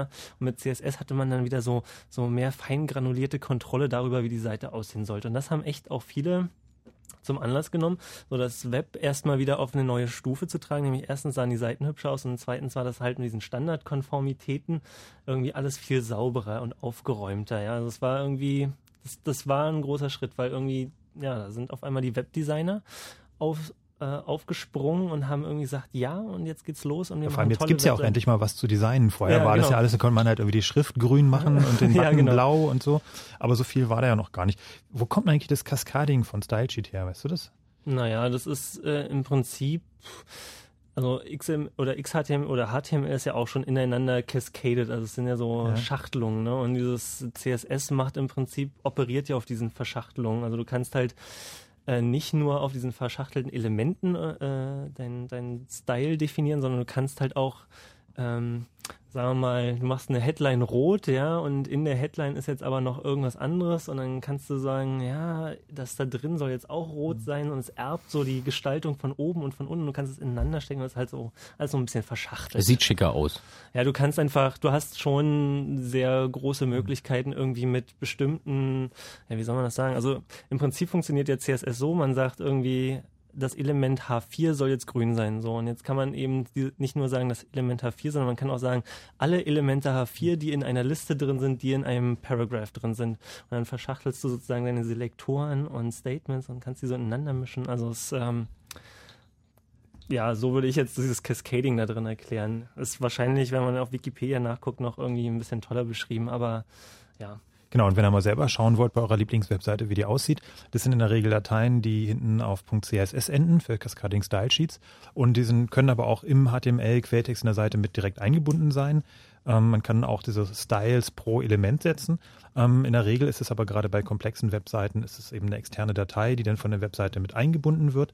Und äh, ja, da, dann zeigt die da hin. Die könnt ihr aber auch einfach äh, runterladen im Browser, indem ihr einfach die, äh, den Dateinamen oder sowas mit Copy and Paste dann oben in die Adresszeile eingebt.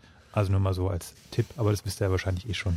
So, und beim, jetzt kann ich noch mal so ein bisschen von mir erzählen. Also ich war ja auch äh, relativ früh online mit so Ver äh, Modem, Verlängerungskabel quer durchs Wohnzimmer gespannt und so weiter. Und inter im Internet sein war ja total der heiße Scheiß.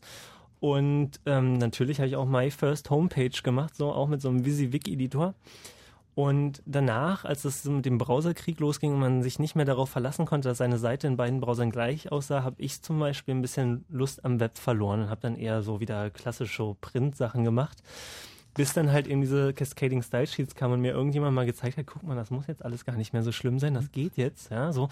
Es gab auch so einen Punkt, wo irgendwie Internet Explorer 6 und Firefox so tatsächlich annähernd ähnliche Ergebnisse geliefert haben. Und das war dann Wo wieder man nicht toll. mehr für jeden Browser eine separate Version basteln musste Ja, im weitesten genau. Sinne. Also es gab so diese, diese gefühlte Phase, wo das gleich war, ja, dieser Gleichstand. Und ähm, wie gesagt, wie ich gerade schon gemeint habe, da, da ging so das Web irgendwie so richtig nochmal ab. Dann haben irgendwie Leute, Gestalter sich damit auseinandergesetzt und haben einfach verdammt hübsche und auch äh, tolle Webseiten gemacht. Und es hat dafür gesorgt, dass irgendwie so große Firmen und ja, also vor allen Dingen große Firmen und sonst wer irgendwie meinen, ja, wir brauchen jetzt auch eine Webpräsenz. Wir müssen da rein. Das ist irgendwie total hip. Die Leute gehen da voll ab. Irgendwie, wir brauchen jetzt eine Webpräsenz. So. Und das war dann auch so die Zeit für New Economy 1.0. Irgendwie Pixel Park. Vielleicht kennt ja einer, der eine oder andere die Firma. Die haben dann so für eine Webpräsenz einfach Millionenbeträge Die haben so, die haben so, so, so Geld verbrannt, ja. Ja, und das war halt so diese, dieser, dieser erste große Schub im Web. Irgendwie jede Firma wollte da rein und wollte eine Webpräsenz und zeigen, wir sind modern, wir sind hip, wir können eine schöne Webseite machen und sie haben einfach Millionen verbrannt dafür. So, das war für mich eigentlich Web 1.0. Alles davor war so, ja, für technisch Interessierte die Entwicklungsphase, möchte ich mal sagen. Für, für den Nerd an sich und als solchen. Ja, also genau. Also ich hatte nicht viele Freunde, die online waren. Also wenn ich irgendjemand erzählt habe, ich habe eine Homepage so 1996, so dann ja, kann ich mir aber nicht angucken. Ich habe kein Internet. Ist schön, kommst du jetzt runter? ja, genau so.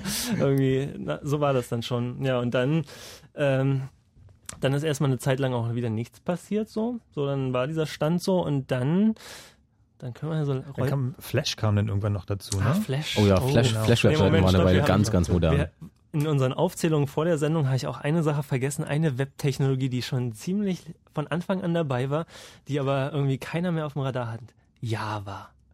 Könnt ihr euch erinnern, als Java rauskam, so Java-Applets im Browser? Das war doch das heißeste seit geschnitten Brot irgendwie, die Idee jetzt, irgendwelche Java-Applikationen im Browser ausführen zu können.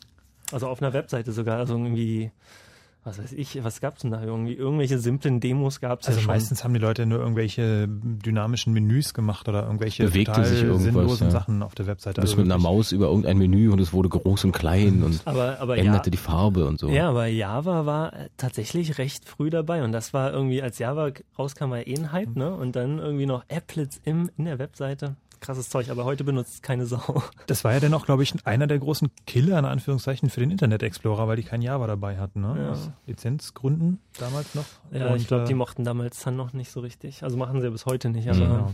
naja, anyway. Flash. Flash, genau. Flash Flash, war dann- dann die nächste Sache.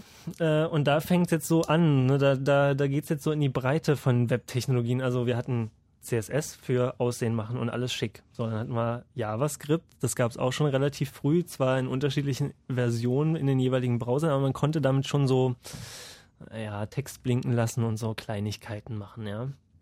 So, und dann kam noch dieses Flash hinzu. Und das war halt sozusagen wie so ein eigenes Programm im Browser nochmal drin. Also, weil das Flash hatte überhaupt nichts mit der HTML-Seite zu tun, außer dass es da drauf war. Aber ähm, um diesen Flash-Film abzuspielen oder anzuzeigen, war irgendwie komplett andere Software eigentlich im Spiel, nämlich dieses Flash-Plugin. So. Und da waren jetzt auf einmal wieder ganz andere Möglichkeiten. Stimmt, dann gab es nämlich die Phase, wo jeder seine Fla Webseite in Flash gemacht hat.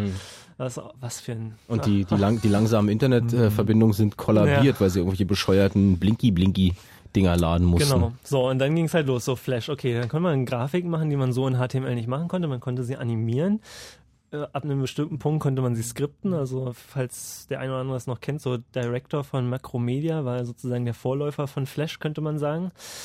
Und da waren dann auf einmal ganz neue interaktive Konzepte möglich. Also das war auch so der Punkt, wo man dann tatsächlich so mit der Webseite so ein bisschen mehr noch interagieren konnte. Also irgendwie Buttons drücken ist das eine, aber so ja, Animationen sehen, ausführen, auslösen, Sounds abspielen und solche Und ich glaube, der, der große, das große Marketingargument war damals einfach, es sieht überall gleich aus. Ja. Weil eben der Browser nicht mehr irgendwie das, das Entscheidende ist, sondern diese Software, die die Sachen anzeigt. Und äh, auf der anderen Seite war es aber eben wieder so, dass äh, Flash damals zumindest nur für, für Windows verfügbar war. Mac Äh, auch. Mac dann auch irgendwann, genau. Ja. Und aber natürlich die ganzen Unix-Systeme sind dann außen vor geblieben, so die. Genau, also da, das ist auch übrigens eine, äh, durchaus eine wichtige Entwicklung, dass so der Unix-Baum der Computerwelt einfach so einen Teil vom Internet gar nicht sehen konnte. Mhm. So Flash-Plugins für Unix-Browser gab es einfach nicht. Und gab's bis, gibt's bis heute nicht richtig. Also wenn auf dem Linux äh, heutzutage Ubuntu irgendwie eine, eine Seite mit Flash, zum Beispiel adobe.com ist ein gutes Beispiel, da liegt der Flash-Film immer über der Seite selber. Also du kannst nicht aufs Menü klicken, es ist das HTML-Menü, weil das Flash einfach immer drüber liegt. Du hast ein schönes Bild benutzt. Du hast gesagt, die Hälfte der User kann das kann ein Stückchen vom Internet gar nicht sehen. Ja. Die wissen gar nicht, dass es das gibt. auch, ein, auch ein schönes Bild auf jeden Fall. Ja. Ähm, Die sind auf jeden Fall ja, außen vor. Äh? wir, wo, wenn wir heute uns in einer Welt bewegen, ich will jetzt nicht zu weit vorgreifen, aber wo der Browser äh, mehrere Unterschiede, also nicht mehr nur eine Webseite anzeigen kann und Sachen animieren kann oder so, sondern mir gleichzeitig auch noch äh, einen Wetterbericht gibt automatisch, also kleine Widgets mit einbauen kann und so. Wo, wo, wo geht denn das noch hin? Was wird denn der Browser irgendwann alles können? Gibt es da schon so einen Ausblick? Also vielleicht noch ein, ein ganz kurzer Einwurf. Oder Es lass uns die, den eine- Gedanken für nachher noch genau, irgendwie Es aufheben. gab, Hm? gab nämlich noch eine ganz bizarre Technologie, äh, nennt sich äh, Active Desktop. Äh, hieß es Active, De- ja, Active ich Desktop, genau, von Mhm. äh, da erstmals eingeführt mit Windows mh, 98. Mal gucken, kurz, Mm, ja, ich soll ich mal kurz 98, nachschlagen. Ähm, wo man die Idee hatte, ähm, hey, HTML ist ja total toll und wir bauen jetzt mal diesen ganzen Desktop irgendwie in HTML. Das heißt also äh, sozusagen meine ganzen Explorer-Fenster und alles waren dann irgendwie eine Webseite. Das war die Idee. Ist man aber ziemlich schnell wieder von abgekommen, weil es irgendwie alles überhaupt nicht performt hat und langsam war. Und es war mal so eine, so eine komische Unsitte, die damals irgendwie war. Und ich habe festgestellt, gerade dass teilweise immer noch Windows 2000 Installationen, die es ja immer noch mal gibt, ähm, auch diesen äh, Active Desktop irgendwie aktiviert haben. Den muss man dann ganz schnell irgendwie erstmal deaktivieren, sonst ist das ganze System praktisch unbrauchbar, Mhm. weil es irgendwie auch wahnsinnig Speicher frisst und ähm, letztendlich war es auch irgendwie eine riesige äh, Sicherheitslücke, mehr oder weniger. Ja, also war bei 95 tatsächlich schon als Feature verfügbar. Ja, okay, also Flash. Jetzt ähm, Wir können kurz eine Überlegemusik spielen. Lass uns doch mal eine Überlegemusik spielen. Also es gibt da jetzt verschiedene Pfade, die Genau. wir beschreiten können. Hyperlinks folgen. Welchen Weg werden die drei lustigen Herren vom Chaos Radio gehen? Bleiben Sie dran. Chaos Radio auf Fritz 0331 70 97 110.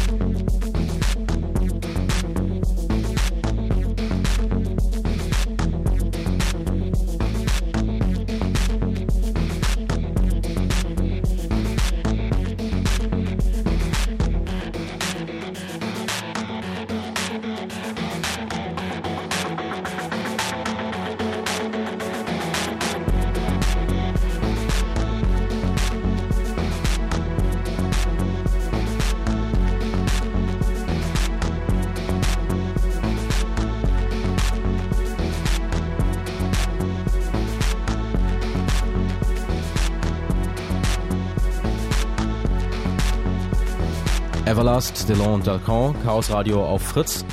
Äh, Gab es gerade eine Anfrage, wie ist es eigentlich mit Leuten, die in der Schule jetzt immer noch Java lernen und ähm, sich damit beschäftigen? Ihr habt doch gerade gesagt, Java ist eigentlich total Web 1.0 und es braucht keiner mehr. Huckel, kannst du das mal gerade rücken? Naja, also äh, man benutzt halt Java nicht mehr, um Java-Applets auf eine Seite zu tun, aber Java man, benutzt man sehr wohl, um sozusagen das, was auf dem Webserver passiert, um so eine Webseite zu generieren.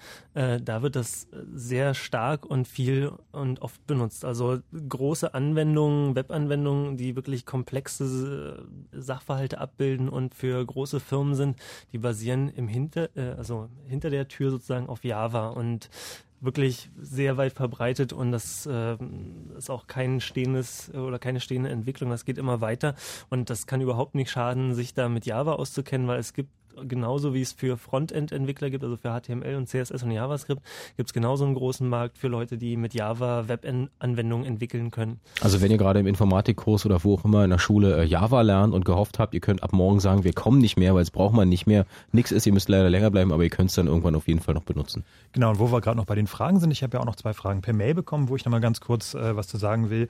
Ähm, das eine ist eine Frage nach den äh, Randgruppenbrowsern, ähm, also diesen kleineren Sachen, äh, kleinere Projekte, irgendwelche Ableger von den großen Browsern, ähm, ob wir da was zu sagen können oder eben ganz neue. Ähm, ich glaube, es ist ein bisschen schwierig. Also äh, ich weiß nicht, ob es so, so großartige Projekte von, von Rendering Engines, also die äh, Teile des Browsers sind, die die Darstellung machen, außer jetzt den üblichen verdächtigen WebKit. Naja, also es äh, gibt äh, die meisten kleineren Projekte nehmen einfach die Open Source Engines von Firefox oder von Safari oder von Opera, falls die jetzt Mhm. mittlerweile Open Source ist, und machen einfach nur eine eigene Oberfläche drüber und sparen vielleicht ein paar Features. Äh, also ich würde da sagen, geht einfach auf die Wikipedia-Liste aller Webbrowser. Ich hatte die schon offen, die ist wirklich ellenlang und da gibt's auch ein, Kom- also Vergleichsgrafiken. Lest euch das durch. Also ich persönlich benutze zum Beispiel Safari und Firefox in regelmäßigem Wechsel und das reicht. Ich brauche jetzt nicht äh, drei Gazillionen Browser und die tun ihren Job gut genug für mich. Und ähm, ja, wenn jemand Aber im Endeffekt muss jeder selber entscheiden Genau. für die Anwendung, die ihr braucht, was ihr da habt, ausprobieren und dann sagen ja oder nee. Genau. Genau, die andere Sache war noch eine, eine Frage, ähm, ist eigentlich fast ein bisschen was für später, aber ich mache es trotzdem schon mal, wo wir schon dabei sind. Ähm, der Daniel hat nachgefragt, ähm, es gibt so äh, Plugins für den Browser, womit man zum Beispiel direkt von äh, YouTube oder anderen Video-Webseiten ähm, direkt sozusagen die Videos runterrippen kann, also direkt von da runterladen kann. Ähm, und das wäre irgendwie in den AGBs nicht so vorgesehen, ob man sich da irgendwie strafbar macht oder so. Ähm, das ist aber also strafbar sowieso nicht äh, in dem Sinne, ähm, also im strafrechtlichen Sinne nach dem deutschen Recht, sondern es sind halt, wenn dann höchstens ein Verstoß gegen die AGBs, aber ähm, wenn ihr die irgendwie gar nicht äh, ordentlich akzeptiert habt oder so, irgendwie äh, bestätigt habt mit dem Klick oder so, dann ist das eigentlich auch problemlos. Also das könnt ihr auf jeden Fall sorgenfrei benutzen. So. Gut. Genau. Der letzte Stichpunkt, äh, der letzte Stichpunkt in Sachen äh, Technologie, wir haben ja über CSS und äh, Java und Flash und so gesprochen, ähm, war auch Web 1.0, was ganz schön war. Da kommt dann garantiert jetzt Web 2.0. Genau, das reißen wir eigentlich auch mal ganz kurz ab, weil das äh, würde die Sendung problemlos noch füllen. Und Also Web kann man- 2.0 ganz kurz zusammengefasst, äh, nicht nur der User kommuniziert, äh, gibt Sachen in seinen Rechner ein, sondern es gibt eine Interaktion. Und MySpace verdient viel Geld und alle wollen das machen. Naja, also der Gedanke bei Web 2.0 ist, ähm, also viele verbinden das mit technologischen Entwicklungen, nämlich diesem Ajax, diesen asynchronen Javas. äh, JavaScript, das äh, können wir auch kurz nochmal ansprechen, aber eigentlich ist der Gedanke weg von einfach nur Webseiten, wo man irgendwie Informationen liest, äh, hin zu kollaborativen Webseiten, also Online-Communities, irgendwie wir sharen Sachen, wir Wikipedia. wir tun unser Wissen ins Netz und wir machen das möglichst so gut, dass irgendwie das erstens maschinenlesbar ist, ja, also dass es ähm, sozusagen auch in andere Webseiten problemlos integriert werden kann, dass Programme das runterziehen können, verstehen können, damit die Suchmaschinen das äh, parsen können und so weiter. Also das ist eher so ein ähm, das Web so semantisch zusammenweben, ja, also irgendwie wenn sich Google eine Seite anguckt, weiß es halt, okay, hier ist eine Überschrift, da ist ein Paragraph und so weiter. Das ist ja eh schon bekannt, aber das, ähm, das eben noch verknüpft mit, wir tun jetzt all unser Wissen rein, damit es auch irgendwas zum Suchen überhaupt gibt. Also Wikipedia ist erstens das beste Beispiel für Hypertext, also dieses klassische, wir verlinken Seiten und zum anderen eben gemeinsames Wissen einfach ins Netz zu tun. So, Und auch ein gutes Beispiel dafür, dass man nicht alles glauben sollte, was im Internet steht, weil nur wenn 5000 Leute sagen, äh, Weihnachten ist am 28. August, heißt das noch lange nicht, dass das wirklich stimmt. dafür gibt's ja Google Fight. Genau.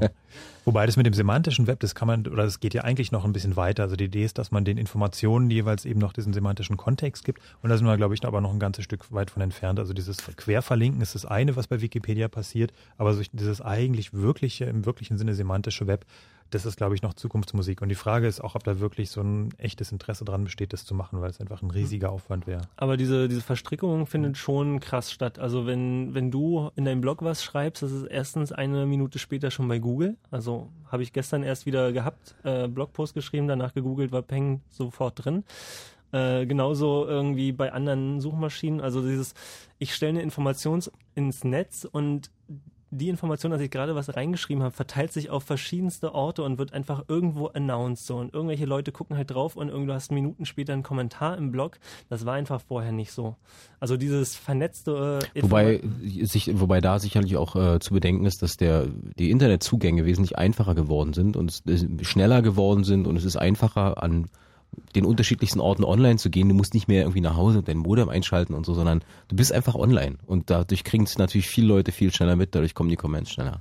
Klar. Aber es ist halt ähm, trotzdem irgendwie, es wird halt überall aggregiert Ja, und ja, ja. bekannt gemacht, RSS und der ganze Kram. Also wie gesagt, auch da ein Verweis einfach auf die Wikipedia Web 2.0. Da steht schon dieser semantische oder dieser, dieser äh, gemeinschaftliche Gedanke im Vordergrund und der wird auch durchaus getragen durch dieses Ajax. Das heißt, man klickt auf einen Link und kommt nicht zu einer anderen Seite, sondern im Hintergrund, die Seite bleibt einfach auf dem Browser, lädt der Browser so von irgendeinem Server neue Informationen und lädt die einfach in die bestehende Seite gerade mit rein. Dynamisches HTML ist da auch ein Dynamisches. HTML, das heißt, früher wurde die Seite reingeladen und da war sie, da ist nichts weiter mit passiert und jetzt lädst du eine Webseite und dann klickst du auf den Link und auf einmal baut sich die Webseite um, neue Elemente erscheinen, die Farbe ändert sich, was auch immer. Genau, das ist eigentlich eine Errungenschaft ja von JavaScript, wo ich also entsprechend einen kleinen Programmcode in die Webseite einbauen kann, dass wenn dies und jenes passiert, dann soll sich die Seite in sich selbst verändern. So, also der, die, die, Und? die Inhalte. Ajax kommt auch von Microsoft, ne? Das ist äh, auch tatsächlich äh, ActiveX irgendwie, dieses Ajax wurde von Microsoft erdacht und das haben dann, äh, das war kein Webstandard, das haben dann einfach die anderen Browser selber noch mit implementiert und irgendwann wurde es dann Webstandard. Es gibt ja noch zwei große Stichworte, um die wir in dieser Ja. Sendung gerne noch rumsegeln würden. Das eine sind selbstverständlich die Sicherheitslücken, die immer wieder auftauchen, wenn es um die Frage geht, welchen Browser benutzt man jetzt und wenn alle Leute sagen, Internet Explorer ist böse, böse, böse, böse, böse. Äh, und zum anderen geht es um äh, Browser, Webbrowser-basierte Anwendungen, die man also ähm, da mit dem Browser benutzen kann. Was wird in Zukunft mit dem Browser passieren? Was wird da alles möglich sein? Schaffen wir das jetzt noch in den gut drei Minuten vor Nachrichten oder wollen wir nach Nachrichten Also machen? zumindest zu den Sicherheitslücken können wir mit einem Mythos aufräumen, Ja. nämlich dass äh, Open Source Software generell sicher ist oder sicherer ist. Ähm, das ist, glaube ich, mal ein ganz, ganz großer Mythos, weil diese Dinge einfach mittlerweile so komplex geworden sind, dass äh, freiwillige Entwicklerteams, selbst wahrscheinlich bezahlte Entwicklerteams, nicht mal ebenso die ganzen Sicherheitsprobleme überblicken können. So, da entsteht einfach viel Code und es ist völlig normal und auch jetzt nicht äh, übermäßig verwerflich, dass es da auch mal Sicherheitslücken gibt. Das Entscheidende ist, äh, wie wird mit den Sicherheitslücken umgegangen und ähm, wie viele Leute gucken darauf. Und ähm, da ist es jetzt so eine Philosophie-Sache, ob man sagt, okay, es ist eine, eine, macht eine Software sicherer, wenn da keiner außer den, dem Hersteller drauf guckt, oder macht es eine Software sicherer, wenn da ganz viele Leute drauf gucken, aber es ist eben nur dann bringt auch wirklich noch was, wenn, wenn da Leute wirklich qualifiziert drauf gucken und dann auch entsprechende Sicherheitslücken melden. Wie ist da deine persönliche Meinung dazu? Ähm, naja, also ich finde es schon sympathisch, wenn man offen und ehrlich mit den Sachen umgeht, wenn dann ähm, äh, einmal im Monat so ein großes Patch-Paket kommt, sagt, wir haben jetzt ein paar Sicherheitslücken ähm, beseitigt. Mhm. So, dann mm, ja, es ist, kann einerseits schön sein, andererseits beruhigend, andererseits finde ich es persönlich aber angenehmer, wenn ich weiß, okay, da ist ein Sicherheitsproblem. Ich kann, ich traue mir das zu, zu beurteilen, ob das jetzt wirklich ein, ähm, mich persönlich betrifft, ähm, wie ich mich möglicherweise verhalten kann, was ich tun kann, um den Browser sicher zu benutzen, bis das nächste Update da ist, bis der Sicherheitslücke mm, behoben ist. Ähm, das ist aber wirklich so eine mm, Sache, wie man, wie man seinen Computer benutzt und seine Software benutzt. Also ob man sagt, da ist mir egal, macht das irgendwie ganz. Oder äh, ich habe jetzt den Anspruch, auch zu verstehen, was da so ungefähr passiert. Also von der Geschwindigkeit, wie da Sicherheitslücken behoben werden, nehmen sie sich eigentlich auch nicht so richtig viel. Also auch Microsoft patcht schon relativ zeitnah die Sicherheitslücken. Also man kennt das ja vielleicht als Windows-Benutzer, dass da alle drei Tage irgendwie ein Internet Explorer Sicherheitsupdate kommt. Und die Open Source Leute, die sind natürlich auch schnell dabei. Also da hat man jetzt nicht so einen Vorteil zwischen Open Source oder äh, ja, proprietären Softwaren. Das ist einfach wirklich, ja, also bei Open Source hat man so als äh, computeraffiner Mensch eigentlich immer so ein besseres Gefühl, so man, die Jungs kämpfen da, ja, Mhm. wenn man gerade so ein bisschen die Webtechnologien kennt und weiß, was die da für Schmerzen auf sich nehmen, um äh, die Welt ein bisschen besserer zu machen mit einem tollen Browser, dann äh, unterstützt man das schon eher. Die sind Genau. halt auch äh, bei den Webstandards in der Regel ein bisschen fleißiger dabei. Also das ist dann auch noch. Vielleicht nochmal, äh, also generell zu Sicherheitsproblemen beim Browser. Ich glaube, das größte Einfallstor ist wahrscheinlich JavaScript und auch irgendwelche Plugins. Ja, der User ist erstmal das größte Einfallstor. Okay, na klar, der- Weil es, der Browser Genau. kann noch so tolle Sicherheitsmaßnahmen haben. Wenn du auf den falschen Link klickst, dann klickst du auf den falschen Link. So, da kann der Das Browser nichts machen. Ja. Dann gibt's natürlich noch so ganz gezielte äh, ähm, oder ga- ganz ähm, unglückliche Kombinationen von, was hatten wir gerade, äh, Internet Explorer und Safari. Was war das für eine Geschichte, dass der, dass Downloads automatisch auf dem Desktop abgelegt werden und, Und der Internet geöffnet werden auch noch gleich. Am besten. Nee, aus, nee, die geöffnet nicht, sondern der Internet Explorer äh, lädt irgendwie m, Dateien vom Desktop, wenn, die entsprechend angewiesen Was war das? Das war so eine ganz, ganz gruselige Kombination. Und da ist natürlich, ähm, da ist es jetzt egal, ob das irgendwie m, kommerzielle oder freie Software ist, äh, bei so einer unglücklichen Kombination, das kann einem einfach dermaßen auf die Füße fallen. Und äh, damit muss ich als Anwender auch rechnen. Das heißt, wenn ich mit dem Computer das Internet benutze, ist egal, ob ich da jetzt Webbrowser oder E-Mail oder was auch immer mache, ähm, ich muss einfach verdammt aufpassen, sobald das Internet im Spiel ist. Aber das ist eine andere Geschichte. Das ist eine andere Geschichte, genau. Nach den Nachrichten wollen wir darüber sprechen, ähm, über Anwendungen, die äh, nicht mehr auf unserem PC installiert werden, sondern die dann im Browser laufen. Da gibt es so ganz tolle Sachen. Und Google hat irgendwie so eine ganze Office-Suite. Ähm, es gibt irgendwie Grafikprogramme, ähm, also Fotobearbeitung, Grafikprogramme. Was gibt's noch so Klassiker? Alles mögliche. Also wir können, ich Alles könnte noch mal Ja, das ist im weitesten Sinne die Variante, dass du von jedem Rechner der Welt arbeiten könntest, wenn du ein Passwort hast und dich auf eine Webseite einloggst und nicht mehr die Programme auf deiner Festplatte mit dir rumträgst. Genau, und da wollen wir mit euch auch drüber sprechen, ob ihr glaubt, dass das die Zukunft ist, ob das der richtige Weg ist oder ob das alles Murks ist. Ähm, wie ist da eure Erfahrung mit der Bedienung von solchen Sachen? Benutzt ihr so eine Software? Findet ihr die total toll? Ähm, was ist da eure Empfehlung? Was nicht? Ähm, und äh, ja, wie, wie seht ihr das? Ist es der, der Weg der Zukunft oder glaubt ihr, dass es jetzt nur so ein kurzer Hype ist? 0331 70 97 110. Wenn diese Jungs ein ganz, ganz besonderes Konzert in Berlin geben, sind wir natürlich dabei. Fritz präsentiert Nerd, die MySpace Secret Show. NERD, Nerd. Kommenden Freitag ab 21 Uhr im Roten Salon der Volksbühne Berlin. Die MySpace Secret Show. Mhm. Und was ist daran jetzt noch Secret? Äh, naja, jetzt eigentlich nicht mehr. Aber es heißt nun mal so. Wenn ihr an die unkäuflichen Tickets für NERD kommen wollt, einfach gut Fritz hören und Fritz.de. im Auge behalten. Dann seid ihr mit ein bisschen Glück am Freitag dabei und seht mit 299 anderen ein ganz, ganz besonderes Konzert mit Nerd. Other girls standing in the line for the bathroom. Fritz. Und das Nerdmann. Eins nach halb zwölf. Fritz Info. Nachrichten. Finale. Oh, mit Matthias Zachau. Deutschland steht im Finale der Fußball-Europameisterschaft. Das DFB-Team besiegte in Basel die Türkei mit 3 zu 2. Die Tore für Deutschland schossen Schweinsteiger und Klose und in der 90. Minute war es Philipp Lahm, der den Siegtreffer erzielte. Nach dem Spiel blieb es bislang ruhig in Berlin und Brandenburg. An Deutschlands größter Fanmeile rund ums Brandenburger Tor in Berlin feierten 500.000 Fans friedlich. Weil der Kurfürstendamm mit einem Autokorso gerade vollständig überfüllt ist, hat die Polizei die Straße abgesperrt. Auch hier feiern türkische und deutsche Fans gemeinsam. Morgen Abend entscheidet sich im zweiten EM-Halbfinale, ob die Deutschen am Sonntag in Wien gegen Spanien oder Russland um den Titel spielen. Der Streit um die Wiederholung der Matheprüfung für den mittleren Schulabschluss an Berliner Schulen geht weiter.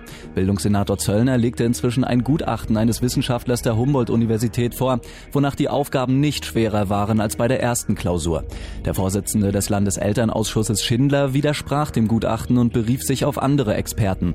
Unabhängig vom Streit hat Zöllner die Kriterien für das Bestehen der Klausur herabgesetzt. Jetzt bestehen die Schüler die Klausur schon mit 45 statt mit 50 Prozent der Punkten.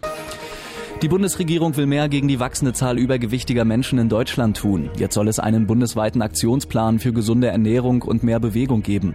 Mit Kampagnen in öffentlichen Einrichtungen sollen ernährungsbedingte Krankheiten vermieden werden. Auch die Lebensmittelindustrie soll ihren Beitrag leisten und freiwillig auf Süßwarenwerbung verzichten, die sich an Kinder unter zwölf Jahren richtet. Die Verbraucherschutzorganisation Foodwatch kritisierte, die Pläne seien nicht ausreichend. Statt freiwilliger Vereinbarungen mit der Industrie müsse die Regierung verbindliche Regeln vorschreiben. Die Strafrechtsverschärfung für Neonazi-Kundgebungen ist verfassungsgemäß. Das hat das Bundesverwaltungsgericht in einem Grundsatzurteil entschieden. Damit bestätigten die Richter das Verbot einer Kundgebung zum Todestag des Hitler-Stellvertreters Hess im bayerischen Wunsiedel. Das dortige Landratsamt hatte 2005 eine geplante Veranstaltung verboten und sich dabei auf den verschärften Verfolgsverhetzungsparagraphen bezogen. Danach macht sich strafbar, wer öffentlich die Würde der NS-Opfer verletzt oder nationalsozialistische Gewalt und Willkürherrschaft billigt. Verkehr. Machen wir erst das Wetter. Mit den aktuellen Temperaturen Neuruppin 16 Grad, Cottbus, Wittenberge und Angermünde 18, Potsdam und Frankfurt 19 Grad und in Berlin 20 Grad momentan. In Richtung Lausitz gibt's heute Nacht noch gewittrigen Regen, der zieht später nach Osten ab. Die Temperaturen liegen nachts zwischen 12 und 16 Grad. Morgen ist es meist heiter, später kommen von Westen her wieder mehr Wolken dazu. Es bleibt aber meist trocken bei maximal 26 Grad. Verkehr. Ja, und natürlich Stadtverkehr Berlin. In der Innenstadt gibt's viele Behinderungen wegen des EM-Spiels Deutschland-Türkei. Wegen der Fanmeile ist die Straße des 17. Juni zwischen Brandenburger Tor und Großem Stern gesperrt. Außerdem geht auf dem Kudamm nichts mehr. Am besten das Auto stehen lassen und mit öffentlichen fahren. Ansonsten euch überall eine gute Fahrt. Fritz ist eine Produktion des RBB. Und wenn im Radio 103,1, dann Fritz in der Prignitz.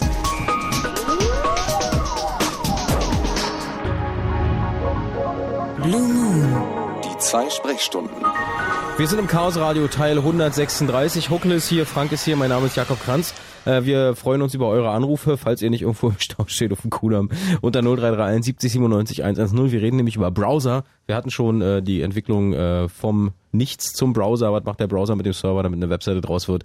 Welche Technologien gibt's da? Und Frank ist eben ganz kurz auf die Sicherheitslücken eingegangen. Und natürlich müssen wir uns auf das kaprizieren, was mit dem Browser in Zukunft so möglich sein wird, mit äh, webbasierten Browser-Anwendungen. Genau. Richtig? Ja. Richtig, das war ein Stichwort, wo wir stehen geblieben sind. Ich wollte noch eine kurze Geschichte zu diesen Sicherheitsgeschichten äh, lesen, also äh, erzählen, nicht lesen. äh, und zwar äh, mit diesen Communities, ähm, die wir auch kurz angesprochen hatten, ging es ja dann auch so los, so bei MySpace oder anderen, äh, konnte man dann seine eigene Profilseite machen. Das heißt, es war jetzt schon der Punkt, wo es zu kompliziert war, selber im WYSIWYG-Editor eine Seite zusammenzudraggen. Und es war einfach viel einfacher, zu MySpace zu gehen und sagen, hier, das bin ich, ich bin im Internet und äh, das höre ich für Musik und das sind meine Freunde. So, und dann haben die natürlich erlaubt, dass man seine Profilseite auch gestalterisch modifizieren kann. Ne? Und man konnte auch JavaScript einbinden. Und was dann so passiert ist, ist, dass findige äh, Hacker mit diesem JavaScript auf der Seite die Profildaten von anderen geklaut haben, also die Zugänge und die, die Profilseiten von anderen äh, übernommen haben, mehr oder weniger. Natürlich hat sich dann MySpace gedacht, klar, dann machen, verbieten wir jetzt JavaScript, ja. Und äh, dann ist aber Folgendes passiert. Es gibt im Internet Explorer, also im Sechser war das, glaube ich, gab es die Möglichkeit, in einem Style Sheet JavaScript zu inkludieren über Mm, so eine. HTC-Files, keine Ahnung. Und die haben einfach den gleichen Hack nochmal für alle Internet Explorer-User gemacht, indem sie einfach das Style Sheet äh, genommen haben, um da das JavaScript zu inkluden. Und das ist auch nochmal so diese Brücke zum Anfang und so mittendrin. Äh, du hast halt so viele äh, Technologien und keiner kennt alle. Und es kann dann einfach passieren, du machst JavaScript aus und denkst dir, haha, jetzt ist alles sicher. Und dann findet jemand raus, dass Internet Explorer in seiner CSS-Implementation erlaubt, nochmal JavaScript nachzuladen und du hast das gleiche Problem wieder. Ja, das nur so als Anekdote am Rande. Also das ist ähm, Sicherheit im Netz gibt's einfach nicht. Vielleicht nochmal ein ganz, ganz kurzer Hinweis, weil es ähm, auch, ähm, also es ist hier im Wiki mit, äh, auf der Mitmachseite vom Chaos Radio erwähnt, unter wiki.chaosradio.ccc.de, ähm, dass äh, Barrierefreiheit natürlich auch ein ganz, ganz wichtiges Stichwort äh, geworden ist, wo also mehr Behörden und äh, wichtige Institutionen mittlerweile auch äh, Internetauftritte haben und auch äh, Dienste per Internet anbieten. Und da sind natürlich diese Style-Sheets auch äh, ziemlich wertvoll, weil man einfach eine, eine sehr einfache Basisversion der Webseite machen kann, die dann zum Beispiel auch mit so Braille-Lesegeräten äh, ist, also wo man dann die Schrift ertasten kann. Mhm. Und, äh, oder man kann äh, einfach auf bestimmte kontrastreiche Darstellungen umschalten. Und sowas geht natürlich besonders gut mit CSS. So insofern ist es also auch aus dem, also von dem Aspekt schon mal eine, eine wichtige Neuerung gewesen.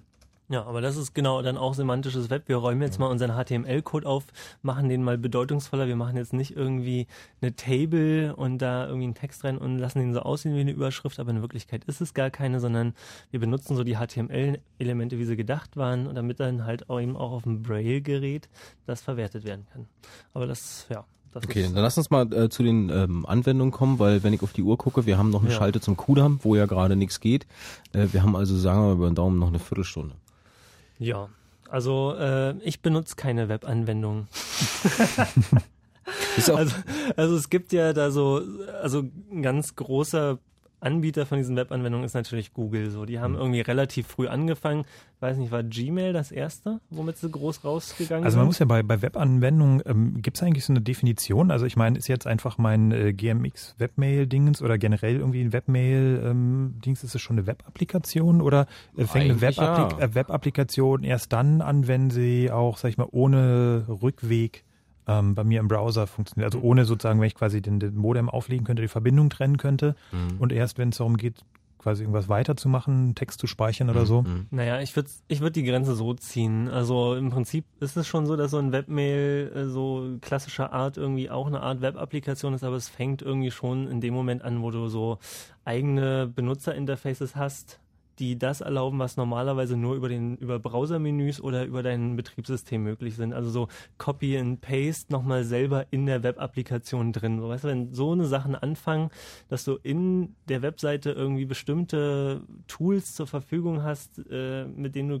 klicken, draggen und droppen und bei und pasten Google kannst. Text zum Beispiel einen Text äh, schreiben kann, als ob man einen Text schreiben würde, aber du schreibst ja nicht auf deinem Rechner, sondern auf einer Webseite. Also da fängt für mich dann so richtig Web-Applikation eigentlich an. Hm. So, irgendwie auf der Wiki-Seite, da stand ja, äh, es wäre gut auf iOS einzugehen. Das ist halt irgendwie, die implementieren auf einer Webseite sozusagen nochmal dein Betriebssystem Desktop nach. Ja, also du hast dann irgendwie auch einen Home-Folder und einen Trash. Es ist irgendwie total unbenutzbar und du hast halt irgendwie kaum sinnvolle Programme da drauf, aber es ist irgendwie, ja, du hast dann einfach deinen Desktop nochmal im Browser. So, und, Ist das, so, ist auch so eine Geschichte, die äh, jetzt noch in den Kinderschuhen steckt und wo alle versuchen, möglichst mitzumischen, um später nicht hinten dran zu stehen? Also ich werte das eher so als äh, ausloten, was geht. Mhm. Also gerade so diese Open Source, äh, wir machen jetzt den Desktop im Webprojekt, ist eigentlich so, was geht alles im Web? So, was, was kann ich mit den Technologien, die es jetzt wirklich im Browser gibt, alles machen? Und man stellt fest, verdammt viel. So. Also es gibt ja die ähm, sogenannten Thin Clients, also äh, schmale, dünne Klein, Klein-PCs, Arbeitsplatz-PCs.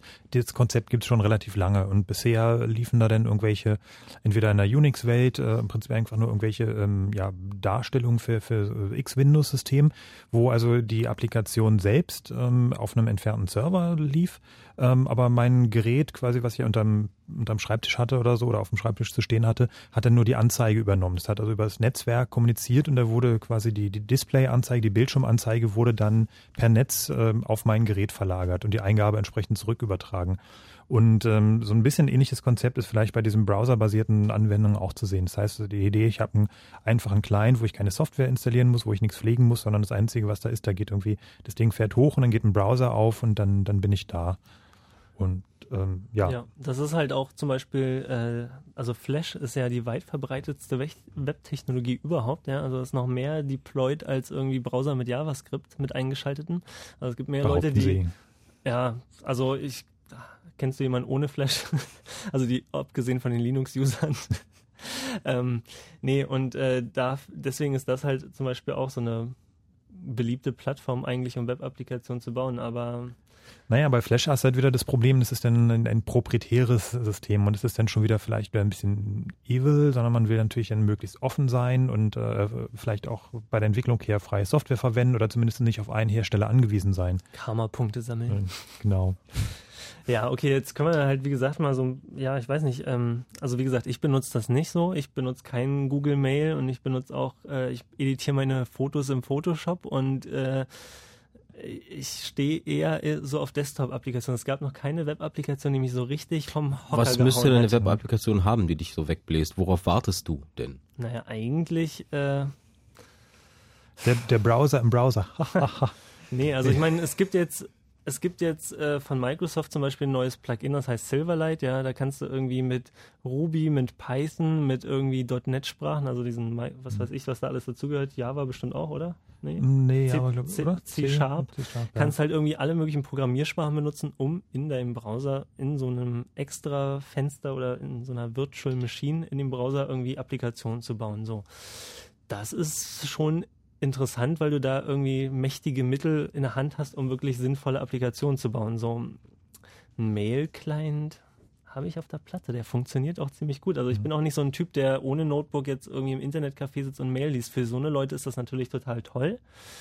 Oder jetzt Fotos bearbeiten. Also irgendwie die Performance ist einfach schlecht, es ist langsam. Also Browser ist einfach eines der langsamsten Environments, um irgendwie überhaupt Sachen zu machen und da jetzt auch noch Bilder drin zu Ja, bearbeiten. ja, weil es im Endeffekt natürlich immer noch daran liegt, wie dick ist die Datenleitung, die da hinten reingeht. Ne? Ja, nicht nur. Also der Browser Ja. ist einfach sowieso langsam. Also jede, jeder kleine Pixel, der sich ändert, verursacht, dass die ganze Seite neu gerendert wird. Und wie wir ja angangs schon erklärt haben, ist das ziemlich teuer Mhm. so in der Rechenzeit.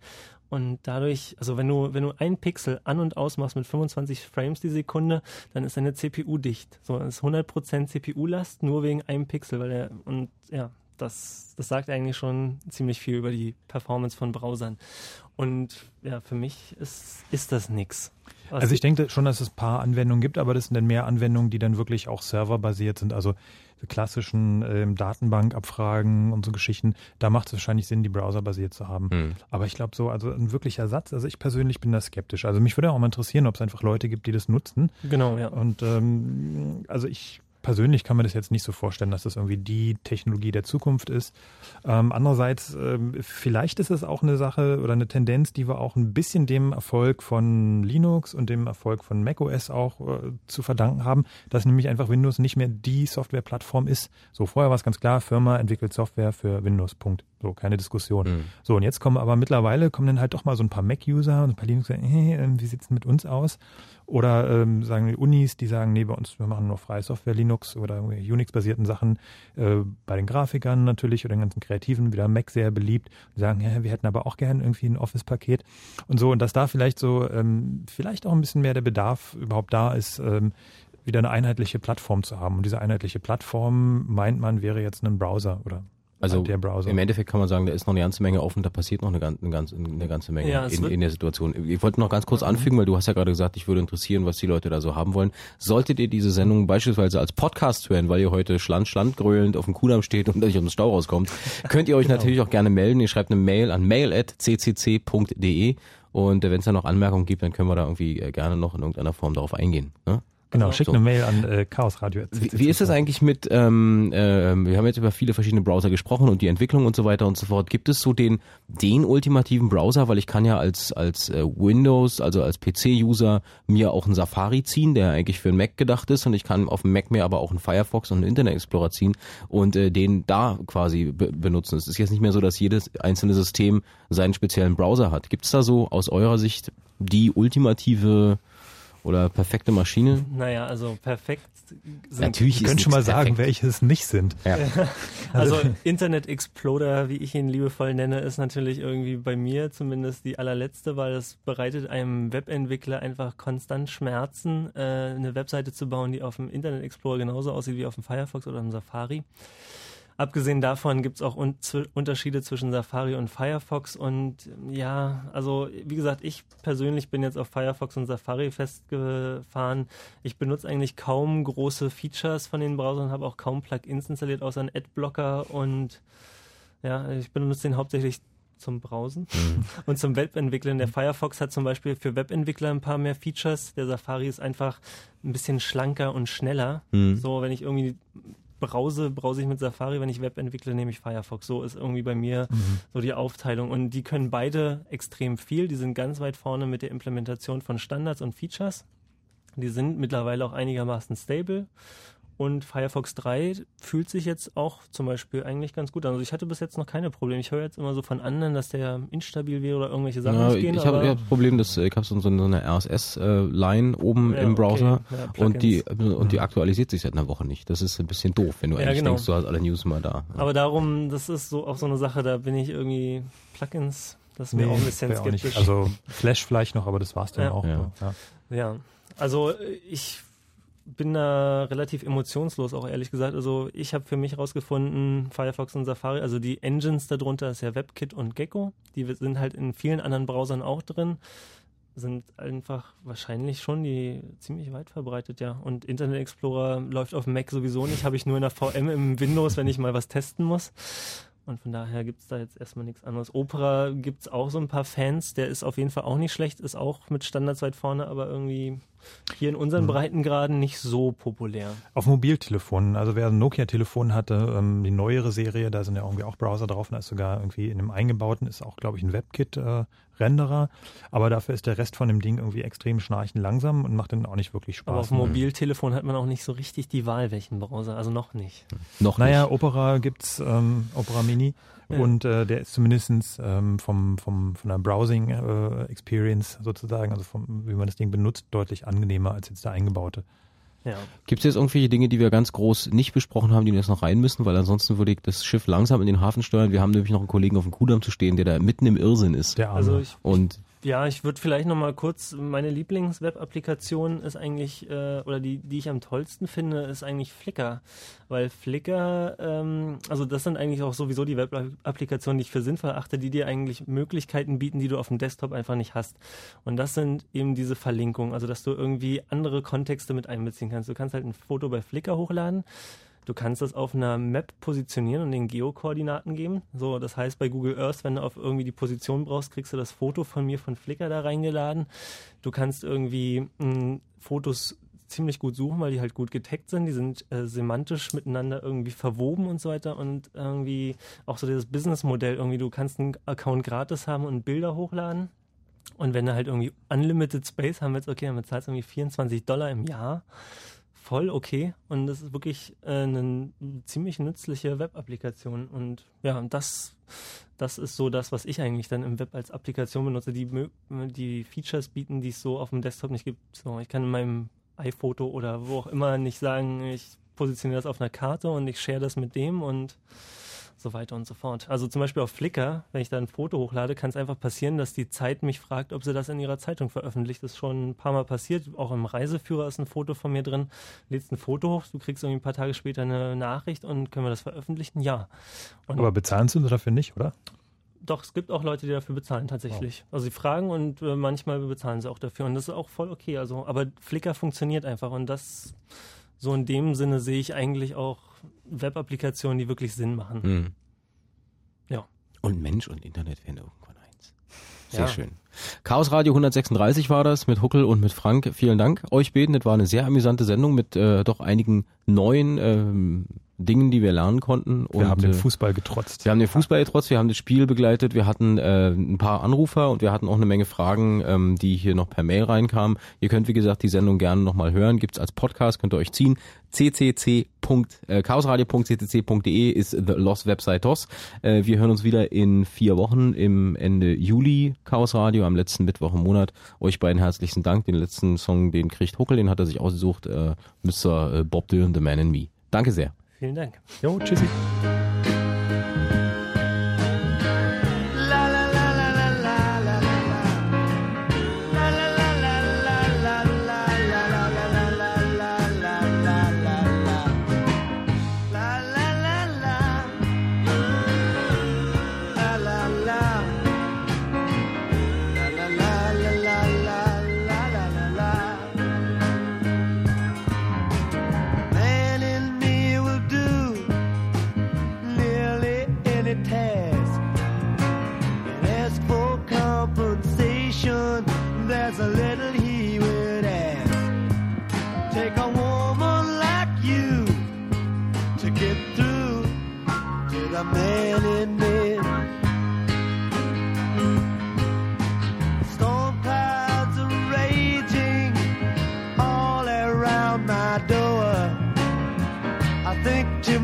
Myself, I might not take it anymore.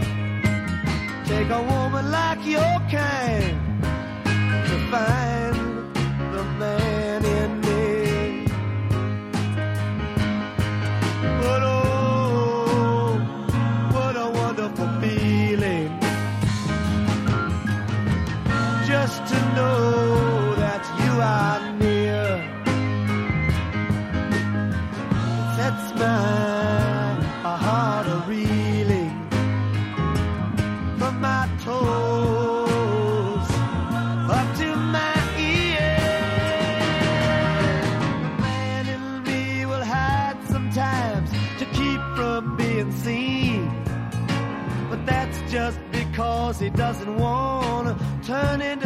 machine. Take a woman like you to get